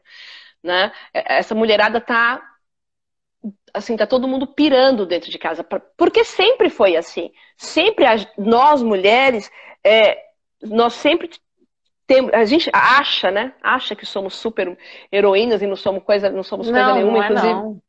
Eu fiz até um vídeo agora no Dia das Mulheres que eu tinha que fazer de uma outra maneira. Cheguei na hora, eu falei, sabe de uma coisa? Eu vou fazer do jeito que eu acho que tem que ser. Porque nós não somos isso. Nós, nós podemos ser o que nós queremos. Temos que ser fraca, temos que ser forte. Temos, tem hora que você tem vontade de dormir. Eu já teve dia da, da pandemia, aqui durante a pandemia, que eu não levantei da cama, cara. Não tinha força para levantar da cama. Não tinha força. Não tinha, não tinha cabeça ânimo, pra levantar. Né? Então, assim, Motivação, assim, ânimo. Né? Ai, a Paula é uma fortaleza. Que fortaleza, cara? Não tem isso. Então, é se permitir é, esse mesmo. grande mito, né? Eu falo que é o mito da é Mulher mito. Maravilha, né? O, o, mito da mulher forte, porque a, a partir do momento em que as pessoas te veem como forte, as pessoas te rotulam como uma Mulher Maravilha, elas não te permitem ser fraca, elas não te permitem chorar, né? Elas não te permitem Exato. pedir ajuda. E não saber pedir ajuda também é uma lacuna nossa, né? A gente tem que saber pedir ajuda, tem que saber gritar, tem que saber qual é o momento de chorar também e de entregar os pontos, falar não aguento mais, né? Porque Exato. isso também cria espaços para que outras pessoas também é, é, entrem nessa rotina, né? E dividam o peso contigo, né? Exato. A gente não pode ficar reclamando sozinha, né? A gente tem que saber pedir ajuda. E essa cabeça de Mulher Maravilha, Exato. não dou conta, eu consigo, eu sou forte, dou conta de tudo. Não, nós não damos conta de tudo. Ninguém dá conta de tudo. Eu demorei para entender isso, tá? Eu demorei para entender. Eu tenho um pouco de dúvida se eu já entendi 100%, mas hoje é, eu tenho uns lapsos, mas hoje eu já é exatamente isso. Eu me permito mais, me permito estar aqui fazendo essa live com você. É isso aí. E para a gente ir meio que encerrando, é, queria te perguntar duas, duas, coisas, assim, de é meio mais técnico de logística, que é uma curiosidade minha, acho que deve, o pessoal também deve ter, deve ter essa curiosidade. Na verdade, são três coisas: duas de logística e outra de empreendedorismo feminino. É, pensando no ramo de logística, né? Um exemplo, eu tenho uma loja de tecidos aqui em São Paulo e eu vendi uma quantidade enorme para uma pessoa lá na Inglaterra. Eu nunca fiz isso na vida. é, como é que eu vou entregar esse treco? Né? Não dá para mandar pelo correio, bobinas de tecido, né? Vou ter que contratar uma empresa de, de, comércio exterior. Como é que funciona isso? Como que se vende esse serviço de logística? Como que vocês sabem que aquele container que está naquele naviozinho está chegando lá do outro lado e o fulano recebeu? Como é que é essa operação? Ó, é o seguinte, primeira coisa, é, é uma empresa como essa empresa de tecido, né? Se ela quer, essa empresa que quer fazer exportação de tecido, a primeira coisa que ela tem que fazer, ela tem que procurar uma empresa como a MAC, como a nossa. Por quê? Porque, nós, porque a primeira coisa, né, fica a dica, nós temos que primeira coisa, você tem que ter um cadastro que você tem que fazer, né? Você chama-se radar, né? Você tem que, para você, é, uma, é a sua autorização né, para fazer essa exportação. Então a máquina, vou falar da máquina, a máquina vai te direcionar a fazer toda essa documentação, porque você não pode do nada simplesmente mandar, você tem que ter essa documentação, uhum. toda, toda essa documentação, né? A sua empresa tem que estar habilitada. O radar é uma habilitação para você ser um exportador, tá? Isso é uma etapa. Depois disso, quando você diz, ah, e como que você faz para saber onde é que está o container, onde é que você. Isso é só que a gente faz o tempo todo. E, e assim, é, é, o nosso negócio é, é, é, a gente de entregar, de tirar a carga de um lado e levar levar para o outro, a gente envolve toda uma cadeia logística, mas assim, quando você fala, como que eu sei, pra, como que eu posso saber onde é que o container está? Se você entrar no site da MAC, por exemplo, tem lá uma ferramenta que você clicar e colocar o número do seu container, porque cada container é numerado, você vai saber onde ele está em tempo integral no meio do mar. Né? Então a tecnologia Caramba. já te ajuda com tudo. Sim, já existe tudo isso. Né? E tem coisa, tem muito mais. Então, assim, Primeira coisa, tem que estar habilitado, né, para fazer isso, não é qualquer empresa que faz. E de novo, gente, eu estou falando da MAC, porque eu sou empresa de logística, eu sou, mas assim, toda vez que você não tem conhecimento, você vai buscar uma empresa que tenha esse know-how, tá? E que tem milhares da nossa área que são, são excepcionais. Então, assim, é procurar alguém, porque exportar, importar, fazer logística é uma das coisas mais complicadas que existe. Mas é, você trabalhar com uma cadeia que envolve muitas pessoas é uma das coisas mais complexas que existe. Agora, para quem é apaixonado como eu e um monte de gente que está aqui nessa live, um monte de doido que a gente fala, é uma das coisas maravilhosas. é você mover o mundo, é você mover o mundo, é você tirar um local né? e colocar no outro. Exatamente, é. é você mover o mundo. A outra de logística, pensando aí, pandemia, vacina. Como é que fica uma distribuição de vacinas assim pelo mundo? Como que isso é feito? Porque é um produto que estraga muito fácil. Meu Deus, aí é pesado. É, eu já fiz, já fiz várias, fiz, dei várias é, reportagens, fiz várias entrevistas sobre isso. Sim, é muito. Vamos fazer o seguinte, ó, para ficar mais fácil, pelo mundo inteiro aéreo, né? É o modal aéreo, né? É, Estima-se que precisa de 170, olha, 170 mil cargueiros para conseguir fazer, são aviões gigantescos para fazer essa toda essa operação logística. Mas vamos falando de Brasil, vamos pensar no, no vamos diminuir. Aqui nos Estados Unidos, é, como no Brasil, que são é, locais muito grandes, é uma logística imensa, porque você imagina que você tem que chegar com é, algo que é um, a gente fala é a cadeia de frio, né? Faz parte da cadeia de frio. Ele, se ele perder aquela temperatura, como todos vocês, a gente escuta falar, ah, a Pfizer tem que estar tá aí, ela tem que sair intacta de um lugar e chegar no outro. Então, assim, toda a logística, ela é feita no Brasil. O Brasil é um dos pioneiros, é um, no lugar, é o, o o nosso programa de vacinação é o programa de, de vacinação mais reconhecido do mundo. Nós, em 5.530 né, municípios no Brasil, chega a vacina e sempre chegou. Né? Qual a diferença agora? É o volume. Qual a diferença? É a hum, quantidade. Nós temos tá. que fazer isso tudo em simultâneo. Né?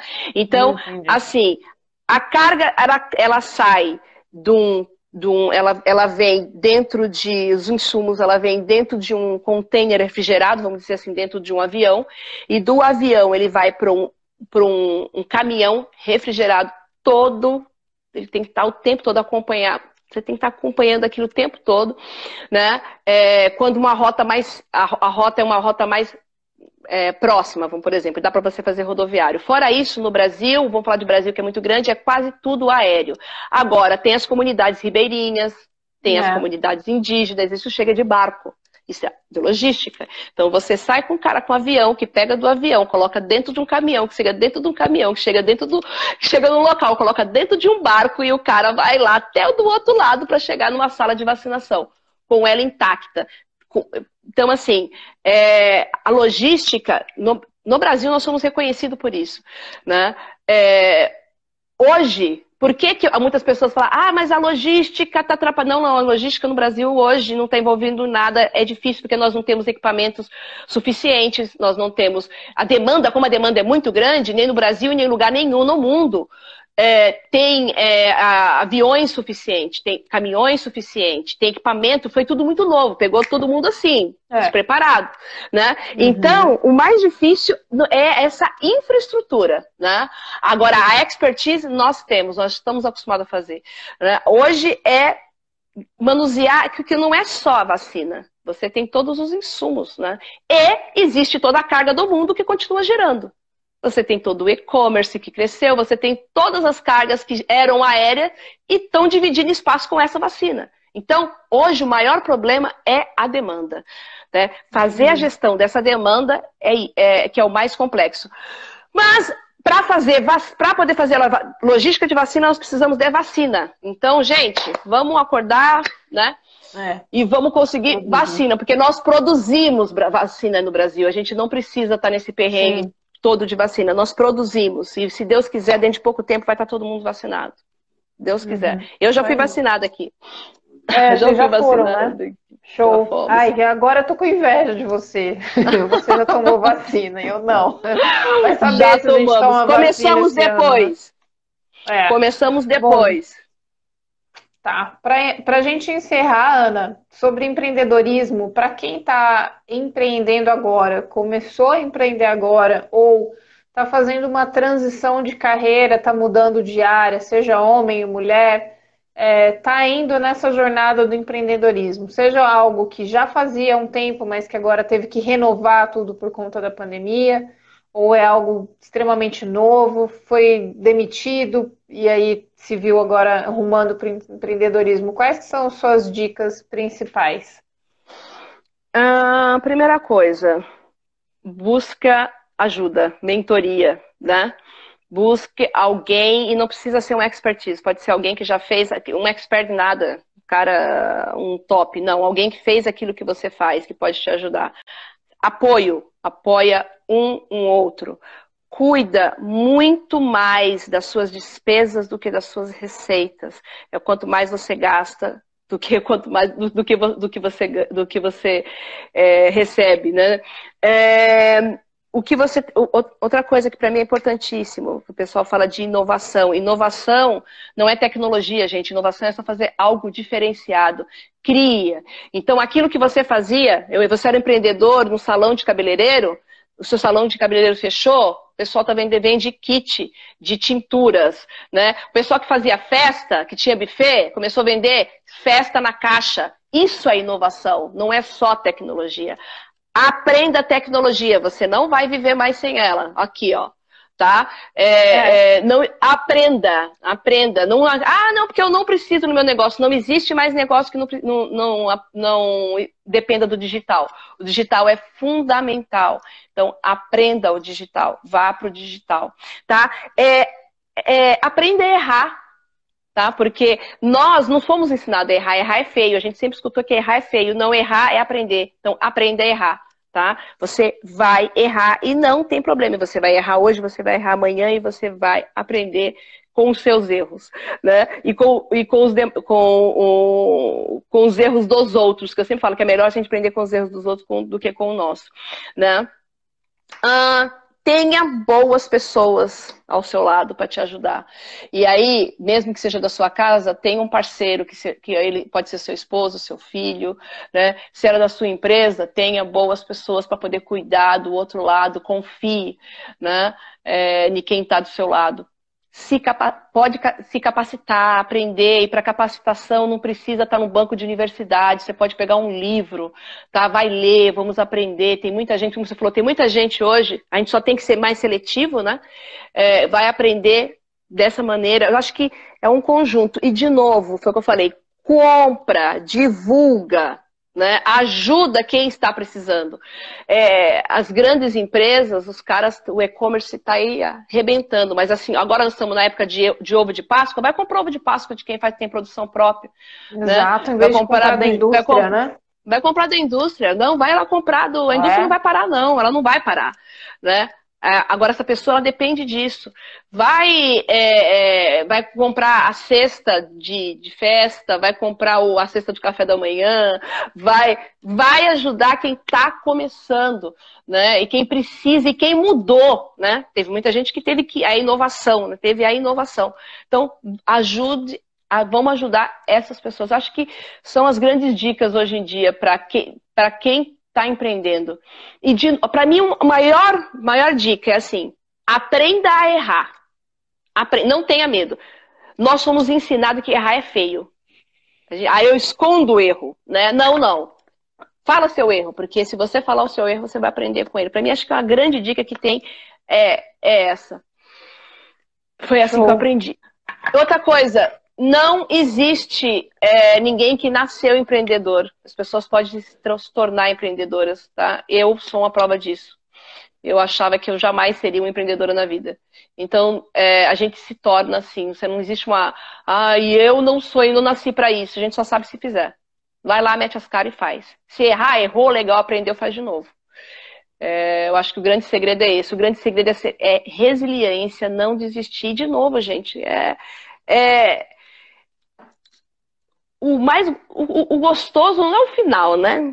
De nada, é a jornada. Então é bom aprender é, com tudo isso. O percurso, né? Tem que valer também, né? O, o, percurso. Então assim, enfrenta, vai, né? Não fica pensando no pódio. O pódio ele ele ele ele a gente fica tão pouco tempo em cima dele. É, é. A gente sobe lá e depois a gente começa de novo a ralar. Aí você sobe no pódio, fica um pouquinho. Não é assim? Então, assim, não pensa é. no pódio, não pensa no grande, né? vai pensando, vai dividindo. Acho que o grande um segredo pouco por é dia, isso. Né? Um, pouco, pouco dia, cada todo um dia, pouco dia, né? todo dia. É isso aí. Constância e resiliência, né? É isso aí, resiliência. Essa é a super Show de bola, Ana. Bom, acho que a gente vai ter que ir encerrando já. Você acredita que são 10 e 3 aqui?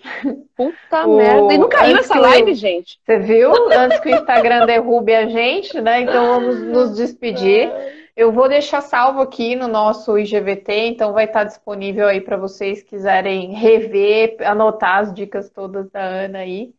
É, bom, Ana, obrigada de coração. Não tenho como te agradecer, como sempre, meu, você é um exemplo em muitas coisas para mim. Você é um exemplo de mulher, você é um exemplo de pessoa, você é um exemplo de amiga, de empreendedora, de esposa. Você é fodástica. Você é, eu falo, é mais que a, a, a, a Magazine Luiza. Você é a minha Magazine Luiza, tá?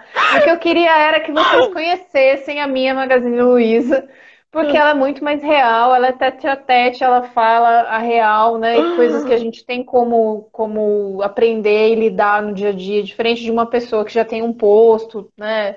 Famosa e tal. Então, muito, muito, muito obrigada de coração por você ter topado. Acho que, que inspirou a, a, noite aí de muita gente, né? É, deve ter ajudado, inspirado, dado força aí para seguir para muita gente que estava ouvindo a gente, né?